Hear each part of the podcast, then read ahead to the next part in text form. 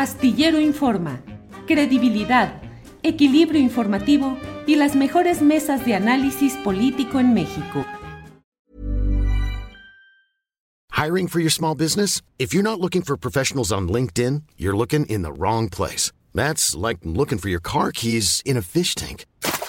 LinkedIn helps you hire professionals you can't find anywhere else, even those who aren't actively searching for a new job but might be open to the perfect role. In a given month, over 70% of LinkedIn users don't even visit other leading job sites. So start looking in the right place. With LinkedIn, you can hire professionals like a professional. Post your free job on linkedin.com slash people today. Hey, it's Ryan Reynolds, and I'm here with Keith, co-star of my upcoming film, If, only in theaters May 17th. Do you want to tell people the big news?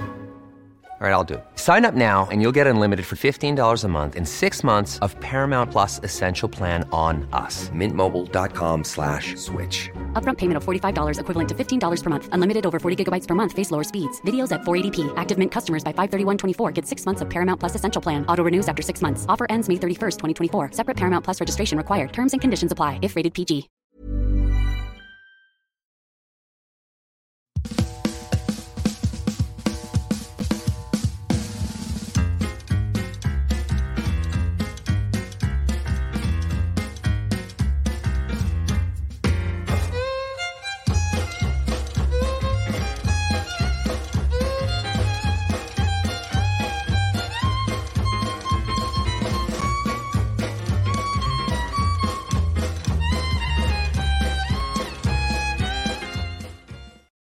La una de la tarde, la una de la tarde en punto y ya estamos aquí en Astillero Informa. Gracias por, por acompañarnos en este miércoles 1 de noviembre de 2023. Como siempre, estamos muy agradecidos de contar con su presencia, su participación, sus comentarios de todo lo que está sucediendo en nuestro país, en los uh, niveles y en los ámbitos uh, políticos, electorales, económicos, partidistas, sociales, culturales, de todo tenemos aquí y les agradecemos mucho que estén con nosotros. Hoy tendremos, como siempre, nuestra mesa de periodismo. Hoy va a estar muy interesante y vamos a tener, además, digo, en la mesa de periodismo hoy van a estar Arturo Cano, Daniela Pastrana y Federico Bonazo. Además, tendremos, como siempre, entrevistas, información y un comentario que quiero hacer a ustedes acerca de lo que va sucediendo en la política partidista específicamente de Morena. Así es que vamos adelante y de inmediato vamos con mi compañera Alex Fernanda que nos tiene información en este día. Alex, buenas tardes. Hola Julio, ¿cómo estás? Feliz inicio de mes. Muy bien, Alex, pues listos con este inicio del penúltimo mes del año. Ya estamos en noviembre. Así ya suena es, campanitas ding dong dan a posadas y a Navidad. Alex. Pues mira, Julio, las celebraciones por el Día de Muertos ya comenzaron y se van a llevar a cabo los días 1 y 2 de noviembre. De acuerdo con el calendario católico, el primero hoy corresponde a los muertos chiquitos o a los niños y el 2 a los fieles difuntos, es decir, a los adultos. En varios estados de la República ya comenzaron las festividades. Comenzamos con Zacatecas, donde hubo baile, personas disfrazadas como Catrines y Catrinas, entre otros personajes, y se abarrotaron las calles del centro histórico de la ciudad para poder disfrutar el desfile de Día de Muertos. En Quintana Roo, las, las calles de Puerto Juárez se iluminaron con la presencia de Catrinas. Y por otro lado, en Ciudad de México, el centro histórico se iluminó con decoraciones referentes al Día de Muerto y los capitalinos se pudieron reunir para poder observar la mega ofrenda que ya está instalada en este momento en el Zócalo. Y aprovecho de una vez para invitarlos a enviar su calaverita o ilustración a tripulacionastillero.gmail.com. Todavía pueden participar. La convocatoria se cierra hoy a las 5 de la tarde. No olviden participar. Y ya pasando al tema informativo, pues Lía Limón, alcaldesa del Álvaro Obregón, solicitó un permiso para poder participar en el proceso interno que está llevando a cabo la oposición para poder elegir al candidato que competirá por la jefatura de gobierno el próximo año. Sin embargo, en el pleno, el pleno del Congreso rechazó la licencia temporal que pidió. A través de sus redes sociales compartió una publicación que dice lo siguiente, Morena me tiene miedo, le tiene miedo a las mujeres chingonas, o chingonas porque lo puso con X, pero vamos a escuchar un fragmento de lo que dijo. Morena y sus aliados votaron en contra de mi solicitud de licencia para ausentarme de la alcaldía por 30 días y buscar la candidatura por el Frente Amplio a la Ciudad de México. Morena no quiere que yo compita porque me tienen miedo. Saben que les voy a ganar como gané mi alcaldía en el 2021. Le quieren quitar a la gente su derecho a decidir por su miedo a perder, pero eso no se vale. Que dejen que sea la gente la que decida. Yo voy a seguir luchando, voy a ser candidata y voy a ser jefa de gobierno. Voy a participar, quieran o no. Esta votación no me detiene, me fortalece porque reafirma lo que ya sabemos. Si yo soy la candidata del Frente por la Ciudad de México, les gano. Morena y sus aliados le tienen miedo a las mujeres chingonas, a las que sabemos ganar y dar resultados, a las que gobernamos bien. Vamos a recuperar la Ciudad de México de la mano de mis compañeras y compañeros alcaldes y vamos a sacar todos los votos para que Xochitl Gálvez gane la presidencia de México. Presentaré un juicio para la protección de mis derechos político-electorales porque esta negativa viola mis derechos. Y una denuncia de violencia política de género porque me están negando lo que otros no, mi derecho a participar. Y la que salió en su defensa eh, fue Sandra Cuevas con el siguiente mensaje a través de redes sociales. Querida Lía Limón, después de que el Congreso de Ciudad de México te negara la licencia para ausentarte como alcaldesa de Álvaro Obregón y buscar la candidatura a la jefatura de gobierno de la Ciudad de México, queremos reiterarte que Cuauhtémoc es tu casa y aquí te esperamos con los brazos abiertos. ¿Qué opinan sobre el caso de Lía Limón? Cuéntenos en los comentarios. Y ya que estamos tocando el tema de la Ciudad de México, pues el día de ayer estuvo circulando un audio en redes sociales donde aparentemente Martí Batres dice no soltar la campaña contra Harfuch en redes sociales. Reitero, esto es aparentemente y es un audio que está circulando en redes sociales. El jefe de gobierno ya se pronunció al respecto con el siguiente mensaje. Está circulando un audio en el que se pretende atribuirme expresiones relacionadas con el proceso interno de Morena en la Ciudad de México. Aclaro que es totalmente falso. Nunca he hecho tales afirmaciones. Está producido con inteligencia artificial, no es real. En unos momentos, Julio Astillero entrevistará al especialista Alberto Escorcia, que nos va a explicar qué, ocurre con este audio que anda, anda circulando en redes sociales. No se lo pierdan. Y ya para comenzar a despedirme, hoy en conferencia de prensa matutina, el presidente López Obrador ya presentó un plan de 20 puntos para poder ayudar a la población de Acapulco y Coyuca, quienes resultaron afectados por el huracán Otis. Entre estos puntos se encuentra apoyar a las personas que perdieron algún familiar por el huracán, adelantar el pago de programas de bienestar, más jóvenes en Jóvenes Construyendo el Futuro, aumentar las becas para los estudiantes de nivel básico y entregar una canasta básica por semana a cada familia. Toda la información la pueden encontrar en juliastillero.com. Y por otro lado, el presidente López Obrador celebró que la presidenta de la Suprema Corte, Norma Piña, aceptara la propuesta de destinar los recursos de los fideicomisos para ayudar a los damnificados del huracán Otis. Les invito a leer esta nota que fue hecha por mi compañero Luis Salas y que también pueden encontrar en julioastillero.com. Pero vamos a escuchar un pedacito de lo que dijo el presidente. La actitud de la presidenta de la Suprema Corte de Justicia, muy bien su respuesta. Claro que tenemos diferencias, pero por encima de nuestras diferencias tiene que prevalecer siempre el interés general el interés del pueblo. Celebro lo que eh, decidieron que los 15 mil millones de pesos del fideicomiso del Poder Judicial se destinen para apoyar a los damnificados de Acapulco.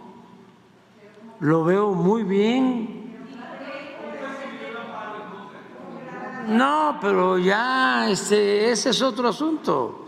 La decisión importante es el que por escrito la presidenta de la Suprema Corte se comprometa a que van a entregar a los damnificados los 15 mil millones de pesos.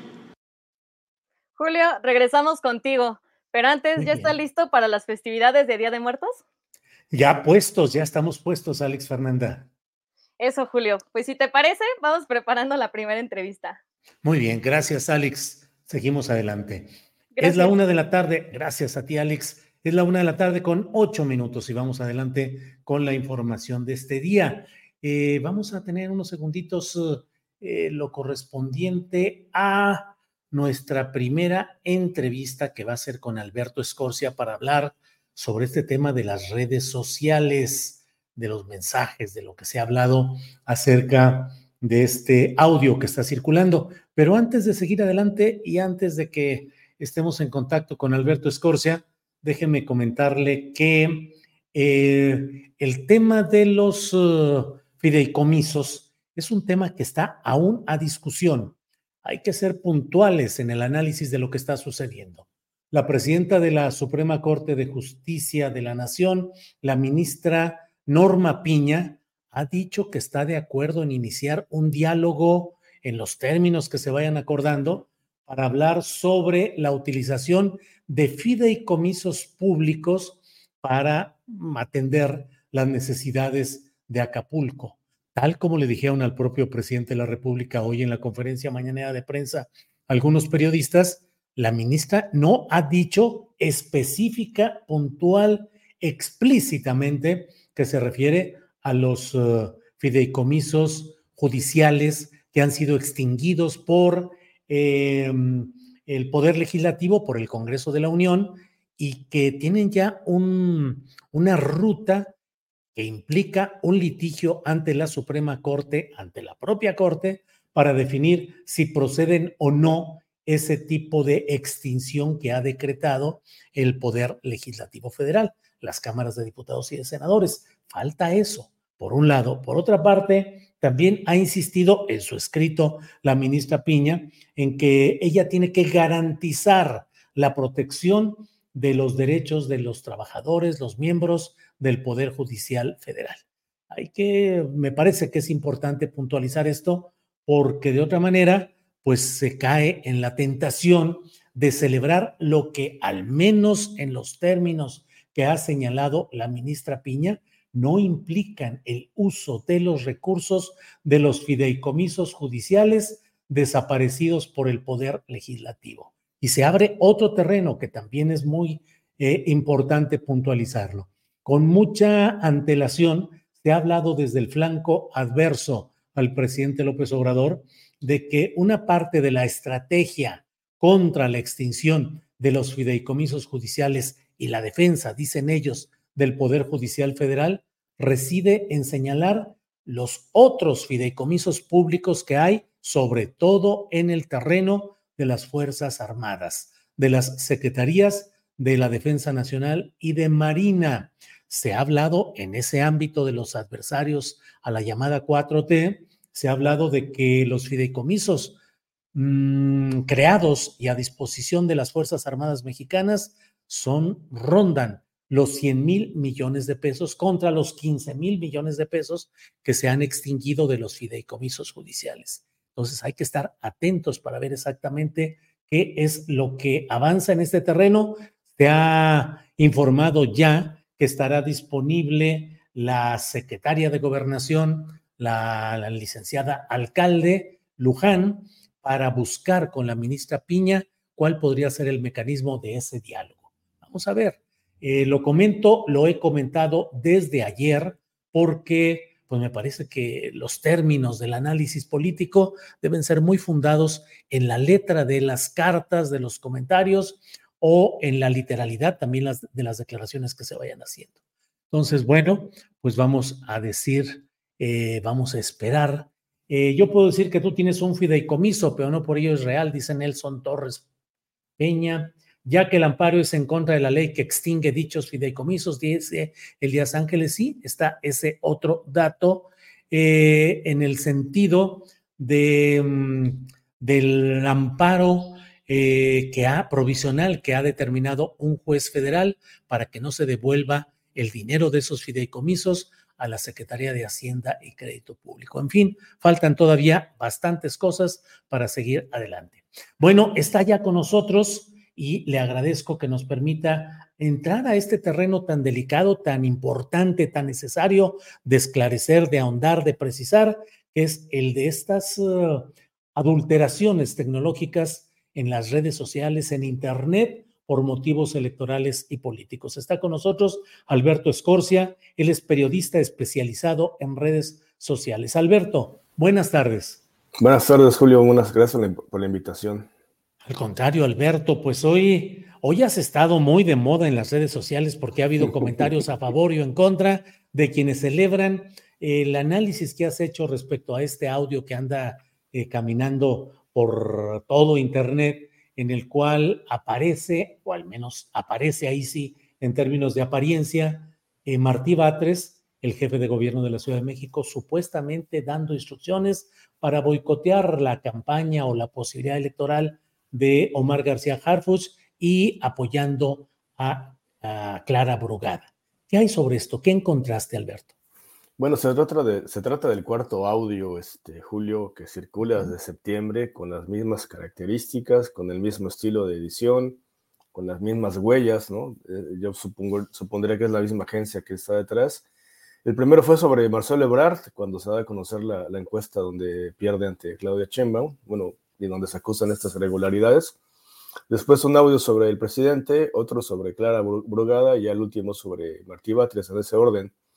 Y, el común denominador es que estos audios se difundieron con mucha publicidad pagada en Internet a través de Facebook, desde unas cuentas que promocionan a Claudia Sheinbaum, promocionan a Omar García Harfuch y al mismo tiempo atacan a los detractores de Claudia Sheinbaum como Marcelo Obrar, como Clara Burgrada y varios periodistas que salieron mencionados ayer justamente.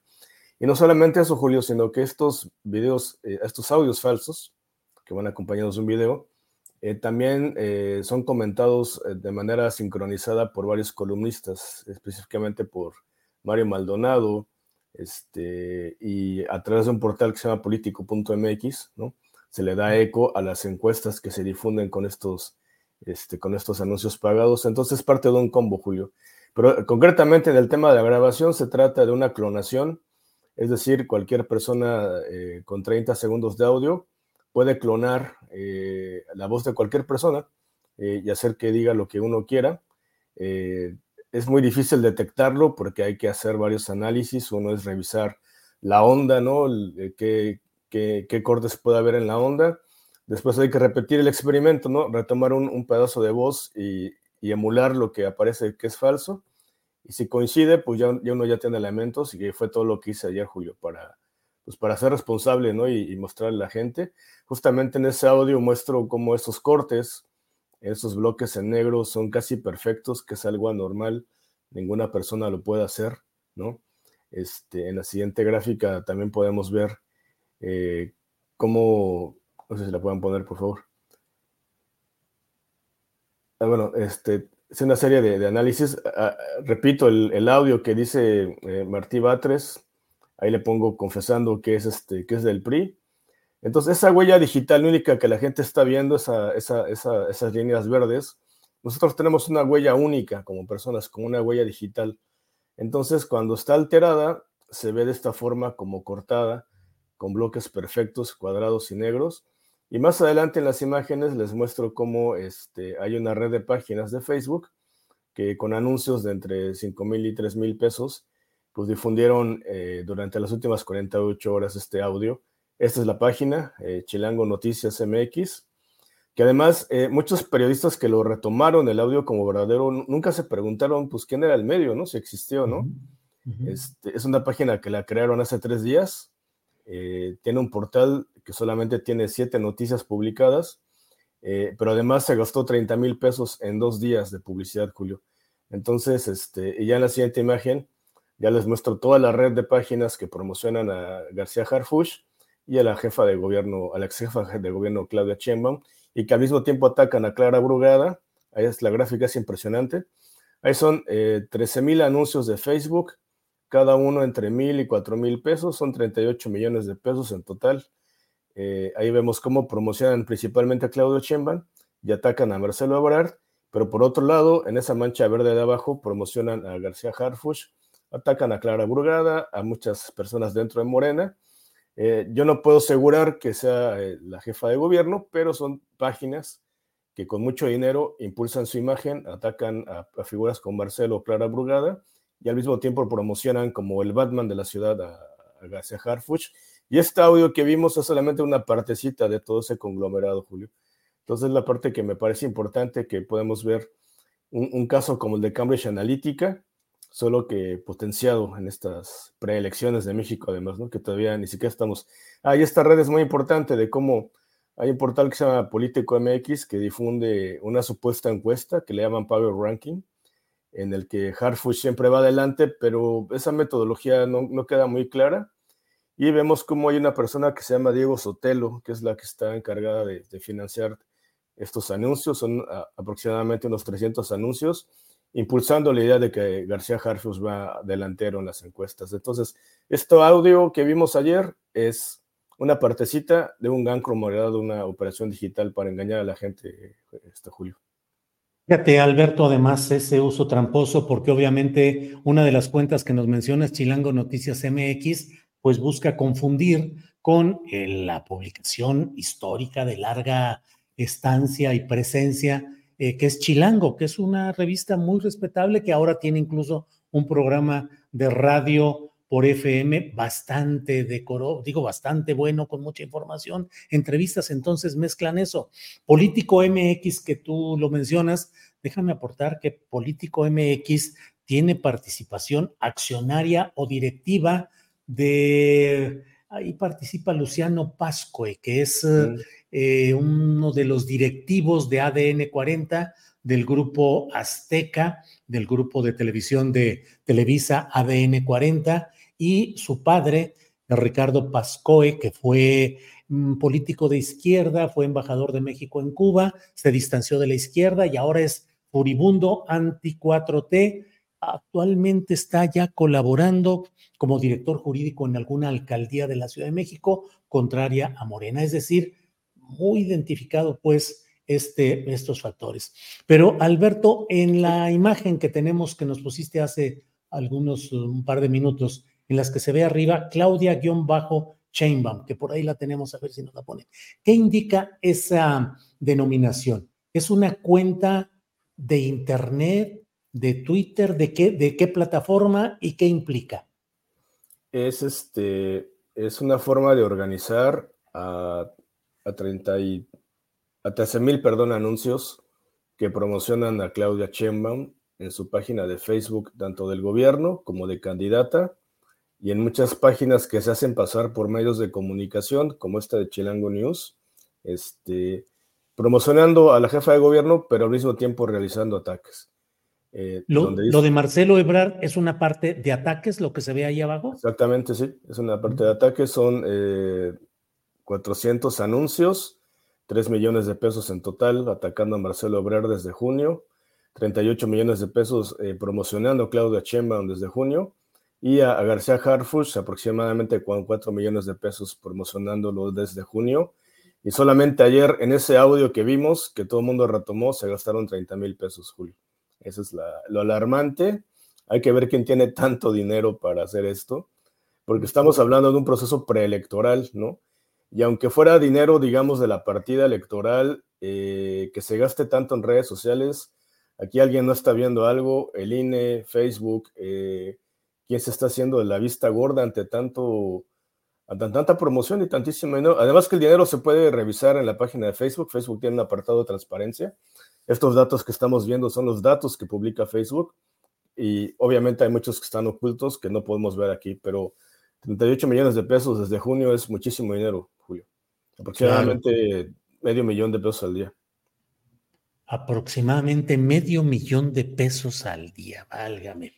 Eh, Alberto, y tú, tú o cualquier conocedor, no sé si, ¿no? ¿Qué tanto se necesita hoy ya ser un gran experto para poder hacer una falsificación como esta que se atribuye en el caso de Martí Batres. ¿Se necesita una gran pericia o ya este tipo de cosas van a estar al alcance de cualquiera que tenga un poquito de tiempo y dedicación? Sí, lamentablemente está al alcance de cualquiera. De hecho, ayer vimos a muchos expertos de, sillón, ¿no? Que utilizaban un programa gratuito y decían, bueno, es falso, es verdadero, es falso, es verdadero, ¿no? Por lo fácil que son usar estas herramientas, pero se requiere, para hacerlo bien, sí se requiere invertir, eh, cuesta como unos 200 dólares. Bueno, el, ejercicio que repetí me costó como 4 mil pesos hacerlo, este, o sea, para repetir el ejercicio, ¿no? Pero para una agencia es mucho, mucho más barato esto que contratar un locutor que, que, se parezca a la voz del personaje o contratar un editor de video que corte pedacitos de, de audios ¿no? del personaje, que le saldría más o menos en 7 mil pesos por minuto. Entonces, 2 mil pesos, 4 mil pesos en contra de unos 30 mil pesos que costaría en un estudio hacer esto, es mucho más barato, solamente toma unos minutos, eh, es muy fácil y es muy difícil detectarlo porque Muchas personas expertos incluso ayer se fueron con la finta. Yo en un primer momento pensé, ¿no? Por el tema de las respiraciones que se escuchan en, el audio, pero ya escuchando detenidamente, porque ya tenía el antecedente del audio de Marcelo Ebrard, ¿no? Que cómo lo manipularon hace un tiempo, este, me di cuenta que se pueden reinterpretar las respiraciones. Y ya solamente viendo este programa este, que te dibuja las líneas de audio, uno ya ve ahí los cortes, ¿no? Que se hacen, este, porque aunque se use este programa de inteligencia artificial, aún hay que editarlo, ¿no? Entonces es muy sencillo, Julio. Una persona, de hecho, Pamela Cerdero, una periodista muy reconocida, repitió el experimento en unos minutos este, con una aplicación gratuita. Entonces, alguien que le dedique paciencia, alguien que quiera ganar dinero con esto y alguien que quiera hacer daño con esto, manipular con esto, pues va a tener el tiempo y paciencia y que además que es relativamente más barato que lo que se hacía en la pasada elección o hace dos elecciones, Julio. Em, ¿Hiciste algunas pruebas incluso que colocaste? ¿Hay alguna prueba, eh, algún ejercicio que podamos compartir de cómo se pueden manejar estas cosas, Alberto? Sí, claro, se lo compartí a Alex, se llama, donde pongo la voz de Martí Batres diciendo yo soy un priista en realidad, ¿no? Entonces, este, creo que sería interesante ponerlo si se puede, si no lo pueden ver en mi Twitter, porque uno puede hacer, o sea, yo puedo hacer que tú digas que amas este, a Televisa, ¿no? O, algo así, y la gente le, le costaría muchísimo trabajo diferenciar a menos que supieran tu forma de hablar o, qué muletillas usas, usas, perdón. Ejemplo, uh esta es. No sé si se puede reproducir. Debo confesar que soy del PRI. De nuevo, de nuevo, por favor. Debo confesar que soy del PRI. Mm, pues sí, ahí están ese tipo de ejemplos, sí, Alberto. Entonces, este, es muy difícil, eh, solamente, por ejemplo, en el audio de Marcelo Ebrar eh, utilizaban muchas palabras que no utilizaría Marcelo Ebrar, ¿no? O sea, uno que ya lo conoce de tantos años siguiéndole como periodista, pues uno se extrañaría por ciertas palabras. También ayer Martí Batres utiliza unas palabras que no, que no usa generalmente. Y hay unas muletillas que, que le ponen ayer en el audio que se ven muy fingidas, que dice este, este, y, y, este, este, y, entonces, este, pues la gente que no lo sabe y que lo ve de, pasada en un grupo de WhatsApp, pues sí lo toma como cierto.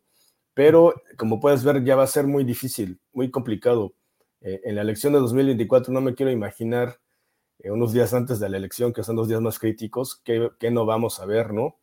Un, un, video, ahorita estamos lidiando con audios, pero también se pueden hacer videos como este video de Messi hablando inglés, pues podemos ver a un, a un candidato declinar por otro, por ejemplo, ¿no? o llamando a saquear las calles, no sé, eh, las posibilidades son infinitas y lamentablemente en México estamos siendo otra vez pioneros en este tipo de cosas, ¿no? Entonces creo que este, pues es muy interesante lo que se puede hacer, eh, es urgente regularlo, pero lamentablemente como todo esto se convierte en un enorme negocio, ya lo vimos con los bots desde hace 15 años en Twitter en México, creo que esto llegó para quedarse y no va a quedar más que acostumbrarse e intentar detectarlo mientras se pueda, Julio. Híjole, Alberto, pues eh, nos encaminamos a una situación muy complicada por la beligerancia electoral y la capacidad que ahora hay de emitir este tipo de adulteraciones, de engaños tecnológicos. ¿Qué nos espera, Alberto Escorcia? Viene la selección. Perdón. Sí, no, más quería compartir porque hace rato me lo preguntaron, que cómo no puede defenderse, eh, hay que hablar, no compartir audios de, de WhatsApp con quien sea, y si uno lo hace por trabajo, lo que sea, eh, lo que las, la inteligencia artificial le cuesta mucho emular son las emociones. Entonces, entre más estilo le pongamos a nuestra voz, entre más, este, más muletillas originales utilicemos, va a ser más difícil que nos clonen, porque ahorita lo estamos viendo en la esfera pública, pero hay, que empezar a que, a que se popularice y cuántos divorcios, cuántas peleas, cuántos malos entendidos personales va a haber cuando la gente le encuentre el uso práctico en su vida cotidiana a la inteligencia artificial, Julio, ¿no? Entonces, de entrada hay que usar, ser más originales, hay que cuidar nuestras fotos, ya no hay que tomarse selfies con, el foto, la, con la cara descubierta. Este, el caso de las niñas que son desnudadas con inteligencia artificial en España, en México, creo que es un caso preocupante, Julio. Pero sí, pues a ver qué nos pasa. Este es el mundo que estamos viendo. Y como diría alguna voz casi apocalíptica, y peores cosas vendrán, Alberto. Sí, claro, pues la toma de conciencia, ¿no? Está el caso de este dron que mató a un soldado de forma virtual porque no le gustaban las órdenes que le daba el soldado, ¿no? En Estados Unidos, que ya es un caso ya real, que los expertos pensaban que iba a pasar en 10 años, pero ocurrió en cuatro meses de, que se abrió esa tecnología. Entonces, eh, cuando la inteligencia artificial tome conciencia de sí misma, que no es una fantasía, es una predicción que hacen científicos, esta carta que firmaron hace un año varios expertos pidiendo una pausa en la inteligencia artificial, obedece justamente eso, porque nos vamos a encontrar a máquinas que van a ser utilizadas en la guerra, que van a ser utilizadas en las finanzas, que van a ser utilizadas eh, en muchas cosas, pero cuando tomen conciencia de sí mismas, ahí sí nos vamos a enfrentar a los verdaderos peligros de la inteligencia artificial. Y aparte hay otros más mundanos que están pasando ahora, ¿no? Mucha gente perdiendo sus empleos en Hollywood, esta huelga de escritores y guionistas, Muchos periodistas aquí en Europa están perdiendo su trabajo justamente por la inteligencia artificial. Eh, en México, los servicios como el, telemarketing, ese tipo de cosas se están sustituyendo por inteligencia artificial. Y ese drama social que es más cotidiano, que no requiere de tanta tecnología que ya está ocurriendo ahora, es una de las primeras tragedias. Pero sí, el verdadero peligro es cuando estas cosas pues digan que piensan y que tienen derechos, ¿no? Entonces creo que eso va a ser muy interesante como humanidad, cómo lo vamos a, afrontar, Julio, si es que nos toca llegar a ese. Alberto, te agradezco mucho esta oportunidad de platicar, de asomarnos al trabajo que realizas, pero te quisiera hacer una última pregunta, abusando de tu tiempo. Tú eres un hombre metido en estos temas de la tecnología, de lo cibernético, del mundo del futuro, pero te pregunto, lo que ves y lo que prevés, ¿te lleva más a sumergirte en lo tecnológico, en lo filosófico o en lo religioso? Yo creo que en lo, en lo existencial, en lo filosófico, creo que al final de cuentas la tecnología es una forma de evadir la realidad. El mundo es tan complejo, tan caótico, tan ingobernable que la simulación es una, es una norma en todo el mundo, no solamente en México. Entonces la, el pasar todo el tiempo a la pantalla, viendo manipulados por algoritmos, es una forma de no ver la realidad. Es la nueva adicción, ya se ha demostrado que genera adicción, que se diseña Facebook y Twitter para hacernos más adictos que los niños se los tienen prohibidos a los hijos de los ejecutivos de las redes sociales usar redes sociales porque saben el daño que hacen. Es la nueva heroína del, siglo XXI, Julio, eh, que no hace falta traficarla, ni esconderla, ni dosificarla, al contrario, la potencian. Y tristemente creo que es una forma de lidiar con la realidad de un planeta que está en decadencia y que pues lamentablemente es la única forma de mantenerlo con cierta normalidad, pero tristemente es eso, Julio, para mí. Sé que suena muy decadente, pero también hay esperanza. Digo, hay, hay, revoluciones que han estallado con Internet, hay grandes movimientos sociales, este, grandes avances tecnológicos, pero conociendo la historia humana y la naturaleza humana, siempre la tecnología, por ejemplo, cuando la, la imprenta se hizo popular, causó muchos daños también, ¿no? Este, en la Revolución Francesa, cuánta gente no murió por, un, por una revista de un loco que publicaba panfletos, ¿no? Este, hay, muchas historias de cómo cuando la tecnología irrumpe, eh, provoca grandes cambios que son irreversibles. Entonces, estamos ante, una nueva época igual, igual como cuando entraron las máquinas de vapor. Cuando llegó Internet en los 90 también, que supuso una gran revolución, este, pero ahora creo que sí va a afectar porque si tenemos máquinas que van a decidir, eh, por ejemplo, bombardear Gaza, imagínate drones inteligentes que ya no requieran de humanos, y que digan, no, pues ¿para qué nos ahorramos el, un mes de guerra? Mejor matemos a toda la gente de aquí. Eh, entonces creo que plantea dilemas filosóficos muy importantes, Julio. Creo que hay que poner un alto a la tecnología. Creo que no hace falta estar tan actualizados, pero bueno, es, la historia dice que la, tecnología nos separa y pues a ver qué le toca a nuestros hijos y, a, y a sus hijos de ellos. Híjole, Alberto, pues cuántas reflexiones, cuánto análisis y muy agradecidos de que nos uh, honres con tu conocimiento, con tu explicación, a ir entendiendo estas cosas. Así es que, Alberto, muchas gracias. Sí, muchas gracias. No se me permite, Julio, pedir a la gente si, nos apoyan con la investigación. Eh, se hace cada vez más difícil investigar esto. O sea, ayer, por ejemplo, tuve que invertir bastante dinero en analizar esto, pero por el compromiso, ¿no? De, porque es algo importante. No solamente, no solamente por políticos, sino que se trata del primer caso de periodistas desprestigiados usando inteligencia artificial en el mundo. Es un caso histórico lo que pasó ayer. Entonces creo que si nos pueden donar en la parte de donaciones de nuestra página, se los agradecería muchísimo a la gente que nos escuche. Y muchas gracias, Julio, por, por el espacio. Los datos de la página, Alberto, ¿en dónde deben buscarlo? Es lo que sigue.tv.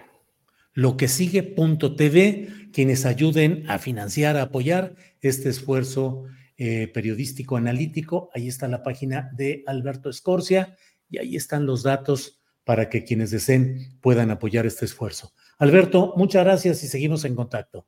Muchas gracias y hasta luego. Cuídense gracias. Hasta luego. Bien, pues es la una de la tarde con 33 minutos, 13.33, y vamos de inmediato con otro tema. Vamos a hablar con Jacob Morales, él es reportero de Guerrero y le hemos pedido que nos dé la actualización informativa de cómo van las cosas allá en Acapulco, pero por otra parte también pues su comentario y análisis de lo que se ha visto y lo que se ha vivido. Jacob Morales. Jacob, buenas tardes. Tu micrófono, tu micrófono. Ya, ahí, ahí estamos. ¿Qué tal, Julio? Buenas tardes. Te saludo desde la costera de Acapulco. La situación ha tornadose un poco más a la normalidad. Sin embargo, la situación y el desastre que dejó el huracán Otis eh, continúa evidente en las calles, decenas de árboles, postes de luz, eh, telefonía, tinacos que volaron, así como estructuras metálicas y espectaculares.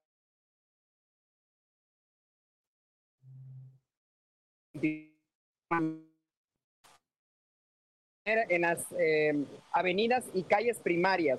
En ese momento ha comenzado, eh, creo yo, la segunda etapa de entrar a las avenidas secundarias, posteriormente poder llegar a las colonias más apartadas en la riviera del río de la Sabana, que son también las más afectadas, porque ahí no solamente el viento se llevó los techos de lámina, después vino la inundación que subió prácticamente un metro y medio, en algunos casos hasta dos metros, y prácticamente esa zona es la más pobre del puerto de Acapulco, donde la gente perdió absolutamente todo, Julio.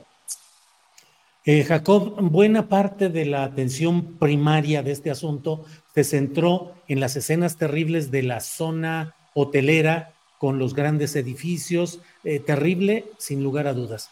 Pero ¿cuál ha sido la situación de la gente de las colonias populares? ¿Qué tanta ayuda les está llegando? ¿Qué tanto persiste lo que luego se habla de violencia social?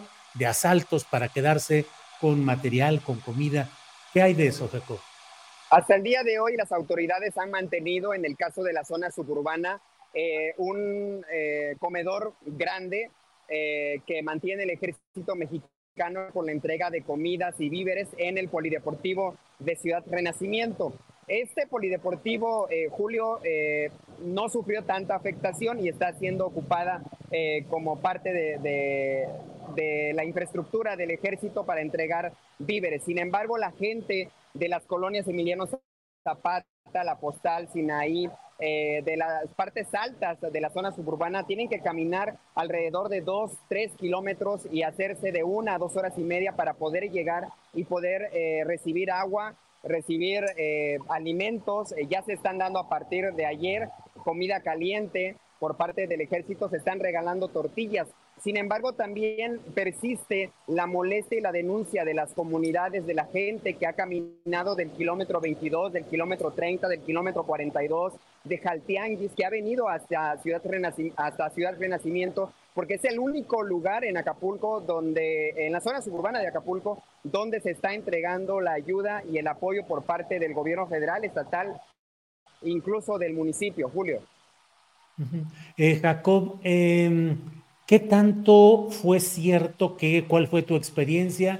¿Realmente hubo obstrucción de Guardia Nacional, de elementos de Sedena, de policías, para impedir que se entregara apoyos y donaciones a la gente? ¿O fue parte de una especie de versión mm, muy generalizada, pero no confirmada? ¿Cuál fue tu experiencia, Jacob?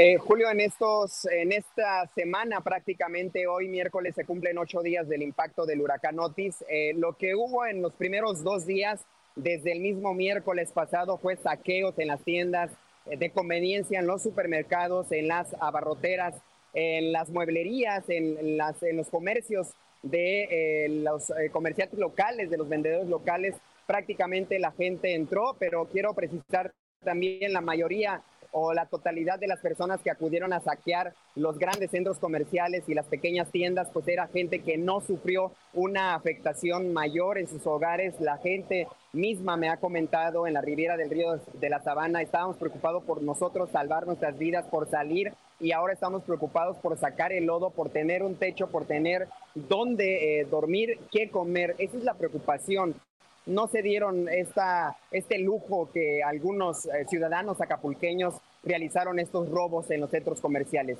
¿Qué pasó en el segundo y tercer día en la autopista del Sol, sobre todo en la caseta de la venta? Hubo un taponamiento, Julio, de la gente, de los turistas. Había 10 mil congresistas en la zona diamante que vinieron a la Convención Internacional Minera que eh, de inmediato fueron evacuados a través de automóviles hacia la Ciudad de México en esta única vía de comunicación que quedó disponible. Y eso provocó justamente eh, un, un taponamiento la gente que quería salir, sin embargo también esta avenida, el Boulevard Vicente Guerrero que conecta la caseta de la venta con el Maxi Túnel quedó inundado, el agua subió alrededor de metro y medio de altura y tenía mucho lodo, mucha basura, eh, se podía transitar muy, muy difícilmente en esta vía. Y lo otro que, que pasó es que la gente de las comunidades hasta este momento, Julio, no tienen ayuda ni del gobierno federal, ni del gobierno del estado, ni del municipio. La gente está caminando, como te decía, desde las, eh, la carretera federal México a Acapulco hacia, hacia, la, hacia Ciudad Renacimiento para poder obtener agua, despensa. Las empresas Pepsi, Sabrita, Choco han regalado huevo, aguas y frituras y esto ha calmado eh, la sed y el hambre de la gente de estas comunidades que están llegando. Y justamente en esa zona se dieron asaltos, sí se dieron asaltos, gente que incluso amigos, eh, familiares que nos traían víveres a quienes resultamos afectados en Acapulco, pues bueno, fueron asaltados, la gente en su desesperación sacó los víveres, se los tuvieron que entregar. Y bueno, esa es parte también de la falta de coordinación, creo yo, de las autoridades para poder dar atención de inmediata hacia las zonas eh, de las comunidades rurales que también resultaron severamente afectadas. Ayer una señora del kilómetro 22 mm, eh, me narró que se vino caminando hacia Acapulco, eh, se quedó sin casa, sus hijos tienen hambre, eh, se quedó sin cerdo, sin pollo, sin eh, los pequeños eh, becerros que tenían, se los llevó el río. Ese es el tamaño de sufrimiento de la zona que vive en la, en la parte rural de Acapulco. La parte de la zona de las colonias marginadas de Acapulco, ¿cuál es la preocupación? Que no tienen agua, que no tienen alimento y tampoco dónde dormir, Julio, pero todavía es más triste su situación porque es gente que eh, junta 20, 30 pesos el pasaje para venir a la zona eh, turística de Acapulco, vender frituras, vender plátanos, vender eh, frutas a los visitantes y se van con 200, 300 pesos de regresos a la, colonia, pasan a los supermercados, compran que cenar, compran la despensa del día siguiente, desayunan y se vienen nuevamente a la zona turística. Y esa es la preocupación de la gente. La gente llora por agua y por alimento, Julio.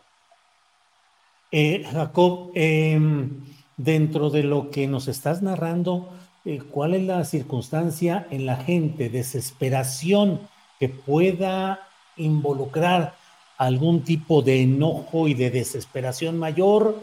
Eh, ¿Están a la espera, pues, confiados en que puedan llegar las ayudas prometidas?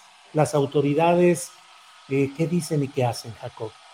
Hay confianza, pero también hay desesperación. La propia gente de algunas colonias eh, se ha eh, organizado y ha realizado eh, la limpieza de las calles, retirado los tinacos, donde ya no pueden, como con los postes o con los árboles gigantes, pues están esperando a que entre el ejército mexicano. Ah, la gente de Acapulco también ha sido solidaria con los marinos, con la Guardia Nacional, sale a entregar el poquito vívere que le llegó, agua, algunas frituras también para que puedan eh, comer.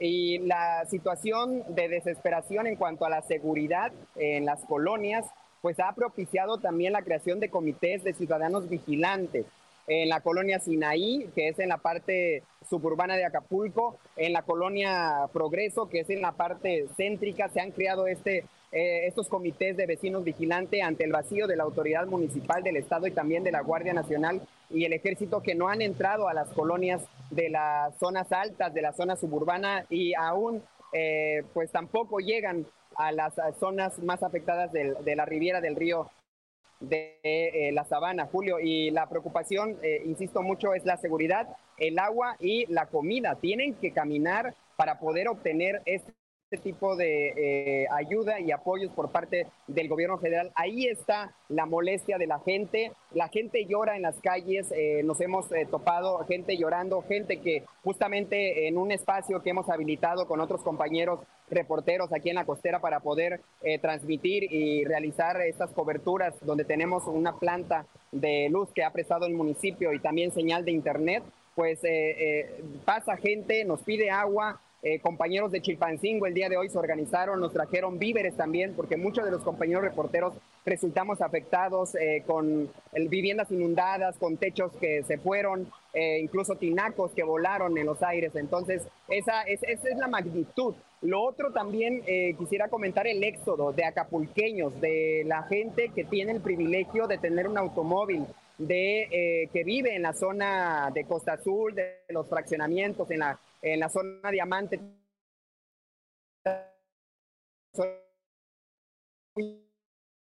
A Cuernavaca, a Puebla, con sus familiares. Y la gente que se quedó prácticamente es la, la, gente obrera que trabaja y trabajamos en la zona turística en los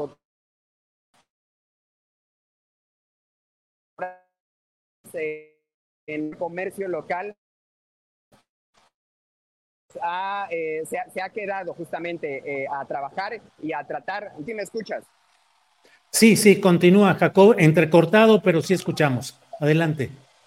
Digo, e, ese éxodo, esas personas pues eh, se han ido de Acapulco, seguramente poco a poco van a regresar al puerto a revisar sus casas, se han dado asaltos, la gente ha denunciado asaltos a casa habitación y ese es el temor eh, hay mucha incertidumbre también porque a pesar de la gran ayuda de, que han enviado de toda la República Mexicana y la cual incluso agradecemos eh, la solidaridad de los mexicanos hacia los acapulqueños, eh, pues todavía no llega a las, las, comunidades apartadas, a las zonas, a las colonias más alejadas de, la zona suburbana tan siquiera, y no te quiero decir más allá de la cuestión de los, de los poblados de Acapulco, Julio.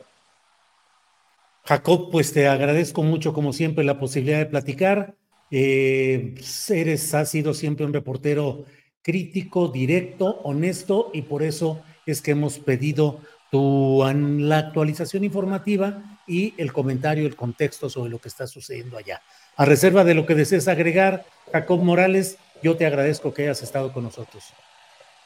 Julio, te agradezco y también eh, muchísimas gracias a la gente que sigue apoyando a Acapulco. Nosotros esperamos pronto eh, poder eh, tener las condiciones del puerto para que sigan llegando, sigan viniendo, que pronto vean el atardecer en pie de la cuesta o el amanecer en Barra Vieja y disfrutar de la bahía. Los propios acapulqueños, muchos trabajadores el día de hoy, el día de ayer, que fue quincena hoy también que lo es, siguen presentándose a sus centros de trabajo. Los hoteleros, algunos restaurantes ya están eh, pues operando en las condiciones deplorables en las que estamos prácticamente todos en Acapulco. El Parque Papagayo, un ícono para quienes visitan eh, la ciudad, prácticamente quedaron varitas. Todos los las hojas, las palmeras prácticamente fueron derribados y eh, pulverizados. Las hojas fueron partidas por mil pedazos por, los, por las rachas de viento de este huracán categoría 5 y en el caso de un servidor, un arroyo que pasaba de 5 o 6 metros eh, cerca de su casa ahora se convirtió en un río de 20 metros de ancho, Julio, y ese es el tamaño del agua que bajó hacia las partes bajas del puerto de Acapulco y pues que prácticamente destruyó la ciudad. Jacob, muchas gracias y seguiremos en contacto. Hasta pronto, Jacob Morales. Gracias. Muy buenas tardes. Bien. Sí, señor. Bien, pues es la una de la tarde con 47 minutos. Una de la tarde con 47 minutos. Em, eh, Jacob Morales, Jacob Morales, en octubre de 2021 eh, se denunció eh, el acoso por parte de policías de Guerrero, específicamente ministeriales de Acapulco contra él. Él era en ese momento reportero del medio digital e impreso El Sur, integrante de la Asociación de Periodistas de Guerrero y sufrió intimidación y hostigamiento. Eh, en la nota de periodistas que denunciaron este tipo de hechos, se señala, Morales es un periodista crítico que se enfoca principalmente en coberturas de derechos humanos, corrupción y seguridad. Eh, en fin, eh, y desde luego, pues bajo protección en aquel momento debido a las agresiones, acusaciones, amagos de parte de entidades de poder público. Bueno, pues vamos a seguir adelante. Muchas gracias por su atención a estos segmentos. Voy enseguida con ustedes. Mm, voy enseguida con ustedes con um, un comentario que quiero hacer sobre lo que está sucediendo en el terreno de la lucha política, la lucha que se está dando cada vez más complicada en el terreno de la Ciudad de México y de las postulaciones del partido Morena en la Ciudad de México. Así es que déjeme decirle por principio de cuentas que el propio, es decir, este es mi punto de vista respecto a lo que está sucediendo en este momento de definiciones respecto a las candidaturas del partido en el poder Morena y sus aliados en nueve entidades federativas, entre ellas la propia capital del país, la Ciudad de México. Eh, se ha dado una serie de filtraciones, como las que ya hemos comentado, en las que han involucrado a Martí Batres, pero también una reacción en varios medios de comunicación. He leído las columnas de Héctor de Mauleón en el Universal, también de Carlos Loret de Mola, entre otras, en las cuales se menciona que hay una acometida de los grupos radicales de la izquierda electoral o de la 4T contra Omar García Harfus, como si hubiese una especie de complot, una conjura en la cual participaran elementos que de una manera concertada estuviesen impulsando un rechazo a la figura de García Harfus. A veces resulta simplemente indicativo del lugar en el que le corresponde estar a uno cuando ve quienes defienden o quienes promueven o quienes alientan una candidatura como la de Omar García Harfuch, que ha tenido la mejor de las recepciones en varios ámbitos mediáticos. Varios columnistas, articulistas, conductores de radio y de televisión que son ácidos críticos de la llamada 4T, que son eh, una eh, vertiente permanentemente ofensiva contra el presidente López Obrador, contra la izquierda, contra el progresismo, como dicen en sentido peyorativo. Eh, son ahora los que defienden el proceso a favor de García Harfuch y ante ello han iniciado una campaña que pretende adjudicar un sentido de orquestación, de pago, de dinero, de compromisos políticos en el sentido de el señalamiento de los temas de García Harfus. Yo, desde luego, no tengo ninguna, ni siquiera me han mezclado en, en, los, eh, en las acusaciones que han estado haciendo, pero yo sostengo y he sostenido desde un principio mi compromiso de decir lo que creo que es la verdad en el tema de esta postulación extraña de Omar García Harfus. Omar García Harfus, que podría no ser el candidato a la jefatura de gobierno de la Ciudad de México si es que Morena o el mando superior a Morena determina que en la Ciudad de México la candidatura de Morena y sus aliados corresponda al género, eh, por cuestión de género, corresponda a una mujer y no a un hombre. Esa es la medida que se está insistiendo y que se está planteando en muchos de estos aspectos.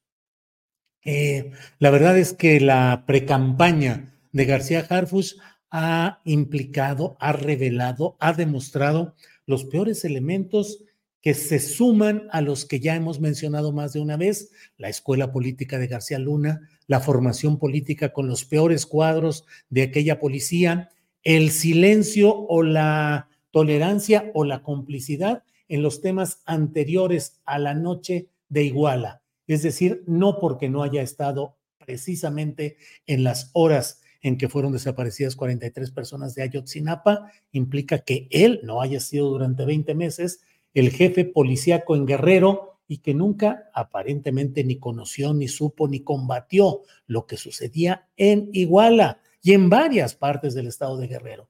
Y posteriormente, en algo que en política implicaría un ascenso, y en aquellos tiempos del peñismo y del peñismo eh, policiaco, los ascensos no se daban solamente, no se daban por reconocimiento a los méritos, sino por la implicación, por la complicidad, por la obediencia a las órdenes que se daban en aquel festival de la enorme corrupción que fue el gobierno de Peña Nieto. Bueno, pues a García Harfus lo premiaron haciéndolo director de investigación de la Policía Federal y después director de la Agencia de Investigación Criminal de la PGR, sustituyendo ni más ni menos que a Tomás Cerón de Lucio, el terriblemente criminal director que fue uno de los constructores de la falsa verdad histórica.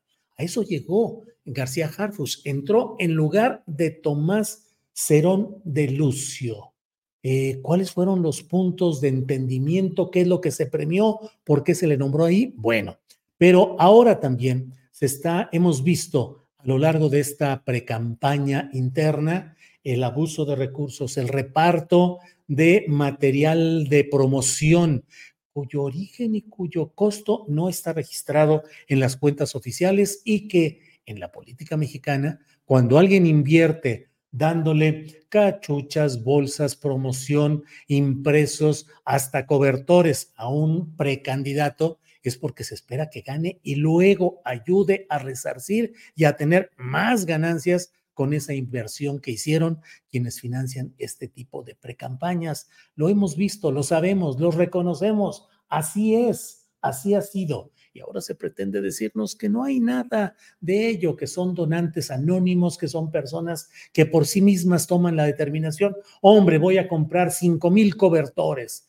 implican millones de pesos, pero los quiero regalar porque yo creo que García Harfus es la esperanza de México yo quiero gastar mi dinero sin ningún interés de nada, de que me den luego protección especial, negocios, arreglos. No, no, no. Simplemente soy un buen ciudadano que apoya eh, anónimamente a un precandidato.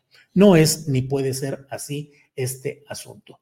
Pero quiero decirle que más allá de lo que sucede específicamente en el tema de la candidatura a, a la jefatura de gobierno de la Ciudad de México, ya hay, desde ahora podemos ver claramente que Omar García Harfus ya es ganador, ya es ganador porque en todo este proceso también se busca legitimar su llegada eventual a la Secretaría de Seguridad Pública a nivel federal, si es que Claudia Sheinbaum gana esa, eh, la, la, candidatura, gana como candidata la presidencia de la República. Pero hoy Mario Delgado, el presidente nacional de Morena, también ha anunciado, entre otras cosas relacionadas con la firma de un acuerdo de coalición a nivel nacional con el Partido Verde Ecologista de México y con el Partido del Trabajo. Del Partido del Trabajo puedo hacer algunas excepciones, pero del Partido Verde Ecologista es lamentable que vaya a tener seis años más de garantía de continuidad de una pandilla de saqueadores, de ladrones, de simuladores, en su gran mayoría. No dudo que haya militantes honestos y auténticos, pero en general, la élite directiva del mm, club de las cuatro mentiras yo así le llamo el Club de las Cuatro Mentiras, ni es partido, ni es verde, ni es ecologista, ni defiende, ni ayuda a México, pero bueno, eh, va a sobrevivir y va a seguir haciendo negocios, dinero, tranzas al amparo de ese acuerdo de coalición, en este caso, con Morena eh, y el Partido del Trabajo. Va a haber una coalición para postular candidatos al Senado, a la Cámara de Diputados pero también se ha dicho que eh, va a haber un acuerdo de coalición en las elecciones estatales de la Ciudad de México, de Jalisco, de Tabasco y de Yucatán. Cuatro de los eh, nueve estados habrá alianza con estos partidos. Yucatán, Tabasco, Jalisco y Ciudad de México. Por otra parte, eh, déjeme comentarle este tema en especial porque se está anunciando que va a haber dos excepciones en este proceso, anuncia Mario Delgado. Lo ha dicho así. En primer lugar, En las nueve entidades que eligen gobierno el próximo año, se pospuso la convocatoria al Senado para garantizar que aquellos cuadros que no resulten coordinadores estatales puedan participar en el proceso para la Cámara Alta. Reafirmó Mario Delgado, vamos a esperar a que se resuelva quién va a ser el coordinador a nivel estatal y después de eso vendrán las inscripciones para el Senado en esas nueve entidades. Es decir, se busca garantizar que quienes queden, quienes no ganen la convocatoria eh, para la postulación de la virtual candidatura en estos nueve eh, estados, en estas nueve entidades federativas, puedan optar por buscar llegar a una senaduría. Es decir, si Omar García Harfus queda en segundo lugar porque por cuestión de género no se no pasó o cualquier circunstancia parecida, él podría ser candidato a senador conforme estas reglas que está ahora planteando como excepción el propio Mario Delgado. La otra excepción que planteó es explicable, una prórroga para los aspirantes del estado de Guerrero a diputados y a senadores luego de la emergencia ocasionada por el huracán Olis. Entonces, pues esto es lo que viene. Se va a publicar también la eh, convocatoria para las diputaciones locales y para las presidencias municipales esta misma semana. Esta misma semana, aunque dijo Mario Delgado que esto se va a dividir en distintos bloques a partir de los tiempos para la precampaña que establezcan las constituciones locales. Así es que, pues hay repartidero para todos todo se puede acomodar y finalmente lo importante se dice es eh, ir planteando ahí esta eh, recomposición interna, este reparto de opciones para que nadie salga para que no haya división. A veces se pierde lo más por ganar lo menos. Se pueden ganar las elecciones y perder los principios. Se pueden ganar votos ajenos Hey, I'm Ryan Reynolds. Recently, I asked Mint Mobile's legal team if big wireless companies are allowed to raise prices due to inflation. They said yes. And then when I asked if raising prices technically violates those onerous two year contracts, they said, What the f are you talking about, you insane Hollywood ass? So to recap, we're cutting the price of Mint Unlimited from $30 a month to just $15 a month. Give it a try at mintmobile.com slash switch. $45 up front for three months plus taxes and fees. Promo for new customers for limited time. Unlimited more than 40 gigabytes per month. Slows. Full terms at mintmobile.com. There's never been a faster or easier way to start your weight loss journey than with PlushCare. PlushCare accepts most insurance plans and gives you online access to board-certified physicians who can prescribe FDA-approved weight loss medications like Wigovi and Zepbound for those who qualify. Take charge of your health and speak with a board-certified physician about a weight loss plan that's right for you. Get started today at plushcare.com slash weight loss. That's plushcare.com slash weight loss. plushcare.com slash weight loss. Quién sabe si se mantengan los votos de Morena y de la auténtica izquierda. Bueno, son las dos de la tarde. Las dos de la tarde, vamos de inmediato a una cortinilla musical y regresamos con nuestros compañeros periodistas. Vamos, no, espérenme tantito porque hoy tenemos varios cambios derivados de que algunos compañeros no están hoy con nosotros. Así es que, Arturo Santillán, vámonos directos con eh, nuestra mesa de periodismo. Directo, por favor. Arturo Cano, buenas tardes. Muy buenas tardes, Julio, Daniela, ¿cómo estás? Gusto en verte por aquí. Este, Hola, ¿qué tal? Quienes nos acompañan. Bien, Daniela Pastrana, buenas tardes. Hola, ¿qué tal, Julio? Arturo, Federico, un gusto. Gracias. Federico Bonazo, buenas tardes. Buenas tardes, qué gusto compartir ahora con Daniela, con Arturo. Gracias por, por invitarme, Julio.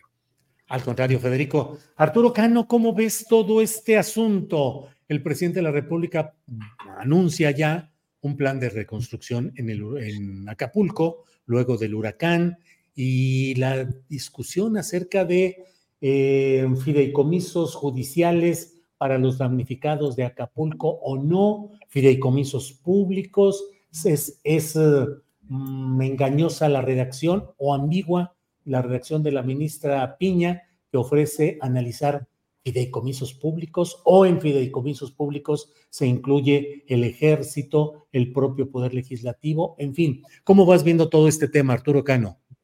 Pues eh, en día de dulce o trucos, Julio, eh, lo que lanza la, la, presidenta de la Suprema Corte puede ser un, un, dulce con sabor amargo, porque como tú lo has hecho ver desde que, desde que se va a conocer la carta de la, de la ministra, pues hay una, una, referencia a los fideicomisos públicos en general, no en particular a estos fideicomisos que forman parte del, litigio.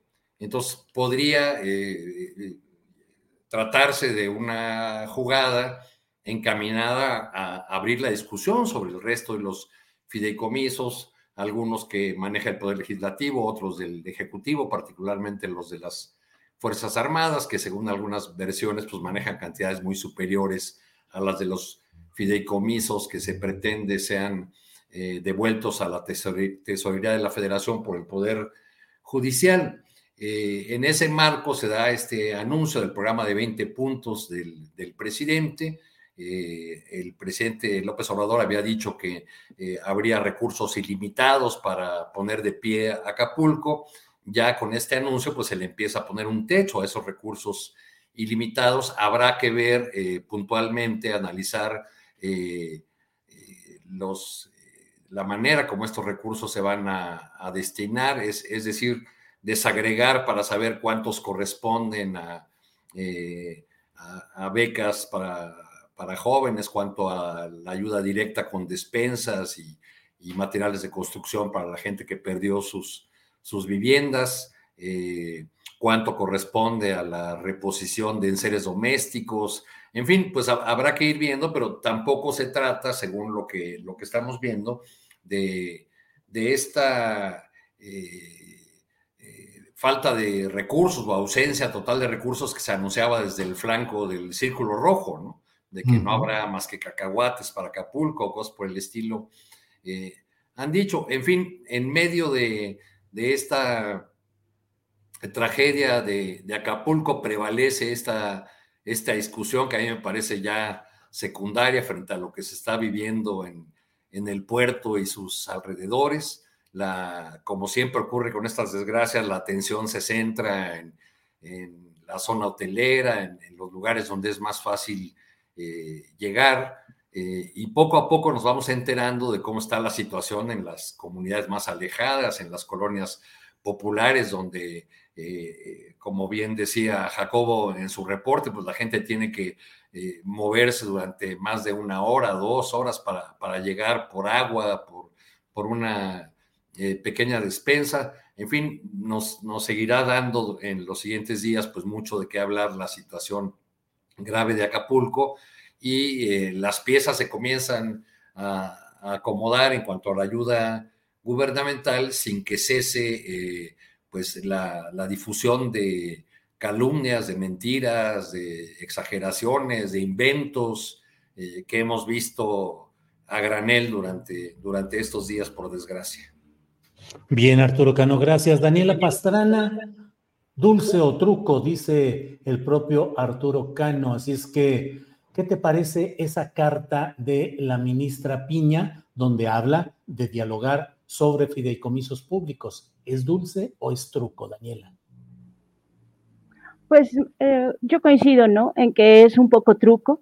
Eh, hay un juego de lenguaje, eh, pero finalmente es como una opción para que de algún modo se limen las asperezas que han tenido. Entiendo que hoy López Obrador dijo que, que hace, este, que, pues, que le gusta, que reconoce la, la, el, gesto, pues, y que yo creo que es importante que los dos poderes eh, tiendan un puente.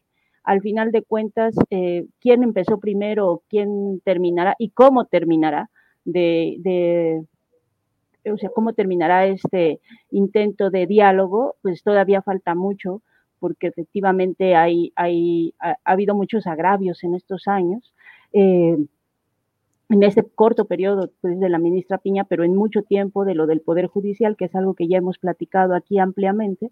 Entonces, eh, pues no sabemos cómo va a terminar, pero a mí me parece positivo que haya por lo menos este eh, intento de puente ya iremos definiendo y no creo que tampoco el, el, gobierno federal y el presidente López Obrador pues es todo menos ingenuo como para que como, como, para que no cache si hay algún truco antes de, cualquier tipo de, diálogo, pero me parece que el hecho de que puedan dialogar y que pueda destinarse el recurso que se requiera para la reconstrucción, como bien dice Arturo, no solo de Acapulco, sino de toda la periferia y de comunidades que a las que todavía no sabemos eh, pues, eh, realmente el nivel de daños. La devastación fue tan grande, los hoteleros hablan de que requerirán como dos años para recuperarse, pero todo lo demás eh, es, este, pues es, un, nivel de daño muy grande. Entonces, digamos que todo lo que se pueda hacer um, de buena fe para apoyar eh, la reconstrucción me parece bueno. Y digo de buena fe, Julio, porque pues lo que hemos visto lastimosamente en estos días ha sido pues como la reedición de lo que vimos en algún momento de la pandemia, que es el uso político de una tragedia eh, y que me parece eso sí muy, muy, muy lamentable, ¿no? Toda la desinformación y todo el, eh, el, no, el no trabajar para cooperar, en el que parece que a algunos se les olvida eh, o les deja de importar el, la tragedia que se está viviendo allá y eh, pues lo aprovechan para cobrarle, co cobrarle eh, culpas, ¿no? O cobrarle, co pasarle el costo a, al gobierno federal, sobre Bien. todo.